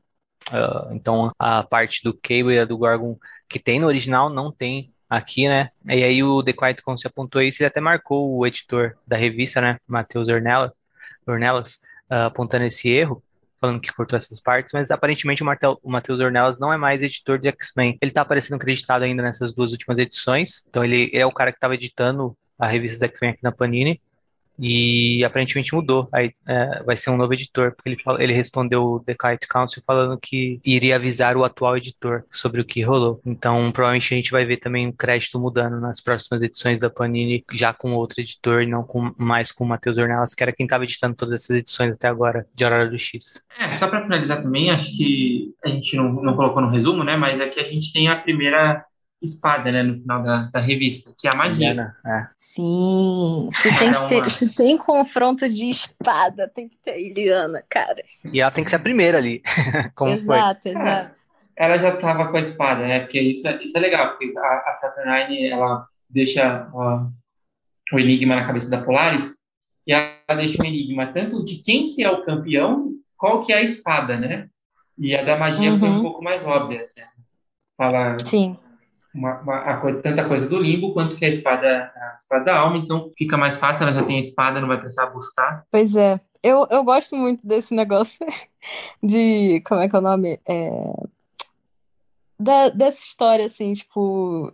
Deles virarem e falarem, galera, é o seguinte: próximo Mega Evento de X-Men vai ser lutinha de espada, entendeu? Lutinha de espada. E aí, o. Como é que é o nome? A história por trás vai ser drama do apocalipse da família dele entendeu? Junto com coisa de Extramundo e Saturnine, cara. Eu acho sensacional todo esse conceito de X of Swords. E é legal que a gente já vê aqui a espada não só como um instrumento de batalha, mas também como uma espécie de chave, né? Porque é tipo um convite. Você precisa apresentar esse convite para entrar no, no rolê. Então, é, se eles não tiverem. É bem espada... negócio de anime. É. X of Swords é mó anime, cara. Bom, e aí acho que a gente pode puxar então para Wolverine, Wolverine, né? Nosso último resumo da, do, do episódio, que é quem que é o próximo campeão de Krakoa. Forjada por Muramasa, um ferreiro espadachim insano, a espada Muramasa apareceu pela primeira vez nas histórias do Wolverine em 2006, época que o Carcaju tinha duas revistas publicadas, a revista Wolverine e o segundo volume de Wolverine Origins. Mais recentemente, na revista Wolverine de Tom Taylor, um, onde a X-23 assumiu o codinome de Wolverine, a Muramasa foi derretida e transformada em balas. Essa seria a última vez que a lâmina Muramasa foi citada. Até agora, quando saberemos que Wolverine deverá empunhá-la nos desafios por vir. Importante apontar também que essa espada e as histórias ao redor dela se baseiam em lendas japonesas sobre o misterioso Muramasa, que de fato existiu. Ou será que não? E aí a gente vê qual que é, que é o, o Wolverine indo buscar a sua espada, né? Claro que vai ter o Wolverine. Impossível ter uma saga de X-Men que não tenha o, o, Wolverine, ainda mais se vai ser com, com espada e aproveitar todo o passado do, do Wolverine lá na época do Japão. E aí o Wolverine ele precisa encontrar a espada Muramasa. No começo da história a gente tem um, um resumo, né, do histórico do Wolverine com essa espada e logo acompanhamos ele indo encontrar o Samurai de Prata. Ele quer saber onde encontrar o homem que pode forjar a espada, a espada Muramasa, né? Que no caso o homem é o Muramasa. Enquanto isso, em Araco, Peste e Guerra vão atrás de um dos dez guerreiros deles. Seu nome é Solen, este mutante se encontra preso em um poço dentro de uma das torres de vigilância de Araco, né, a, a primeira que, que cai. Guerra tem uma rixa pessoal com Solen, mas eles devem deixar isso de lado por hora. Já já a gente até fala mais sobre o, o Solen, né, mas é importante saber que ele é libertado e também terá de ir atrás da, da espada Muramasa. Conforme nos aproximamos do, do final da história, passamos a acompanhar Wolverine em dois momentos. Um no presente, ele indo para o Japão tentar saber da, da localização do Muramasa, e um segundo no futuro, ele no inferno queimando, e no final da história, em ambos os momentos, Wolverine se encontra com Muramasa. No presente, encontra seu cadáver, e no segundo, encontra seu espírito no inferno. E assim termina a edição, ou seja, a busca do Wolverine pelo Muramasa com, continua no capítulo ainda por vir na próxima edição. E aí, curtiram? Cara, eu curti bastante o Solen, mas antes de falar do Solen, eu vou falar do Wolverine. Também, também. Eu imagino também que a Letícia queira falar do Solen. Uh, mas já pra tirar o Wolverine do caminho, porque o astro dessa edição é o Solen, só apontar que uh, legal, eu achei legal uh, relacionar com um, um item já da cronologia do Wolverine, né? Então é legal esse misto de criar conceitos novos, mas também reaproveitar alguns conceitos que já estão aí. A Muramasa que apareceu nas histórias do Wolverine dos anos 2000, depois da minissérie Wolverine Origins, teve também uma série Wolverine Origins que apareceu histórias relacionadas a essa Muramasa, que é uh, ao que o recordatório que a gente viu no começo dessa edição se refere, né? E eu acho legal e tudo mais, eu acho até recompensador pro fã que acompanha a cronologia do Wolverine, não é meu caso, mas o, o que eu acho bizarro mesmo, e isso eu quero ressaltar, é a primeira cena dessa história. O Wolverine indo até Krakoa mesmo, né? Não a, a nação, mas a, o rosto de Krakoa numa árvore, e falando, ei, Krakoa, você é uma vacilona, hein? Achei que você era minha parça, e agora você tá trazendo guerra pra cá, tomar no seu cu. O Wolverine basicamente fala isso pra ela, achei muito bizarra essa cena. E a princípio eu pensei, tipo, isso é bizarro e isso é ruim. E aí depois eu refleti eu pensei, não, isso é exatamente que o Wolverine faria. O Wolverine é Total. é bizarro nesse sentido. Então, ok, eu te perdoo, Percy. Fez sentido, fez sentido. Mas é, engra é, é engraçado. Mas e o, e o Sullen, Wolverine, é Wolverine, ó? e Sullen, Letícia, o que você achou dele? Cara, eu achei ele o maior de todos, simplesmente. Eu adorei ele, cara. Eu achei sensacional. O pessoal indo atrás dele, tipo, aí, cara, vai rolar esse torneio aí de espada e tal. A gente tá atrás de você. Aí a gente vê o cara, ele já tá como? Porra, na dele, comendo o que? Uvas. Com aquele instrumento que eu não sei o nome, que é um banjo. Sim, mas não é um banjo, tem um nome específico para isso, que é instrumento antigo e tal. O cara de corrente, Sim. tá ligado? Eu adorei. Falando seríssimo pra vocês. é muito foda. Adorei a arminha dele. Visualmente Adorei. ele é legal, né? Ele é bonitão e tal. E, e tem, tem, a história dele que ele uh, roubou o marido da, da guerra, né? Isso é demais. Cara, isso é muito bom. Eu adorei que foi ele que escolheram para ser o, o do Wolverine, tá ligado? Sim. Eu acho que combinou bastante com, com o Wolverine. Ele vai naquele, naquela via de, de vilões do Wolverine, porque quando você tem uma narrativa, você tem, né, o, os vilões do seu herói. Os vilões do seu herói, eles sempre vão ser. Sempre se você é competente, né, como escritor, vão ser o que o herói poderia ter se tornado, mas não se tornou, entendeu?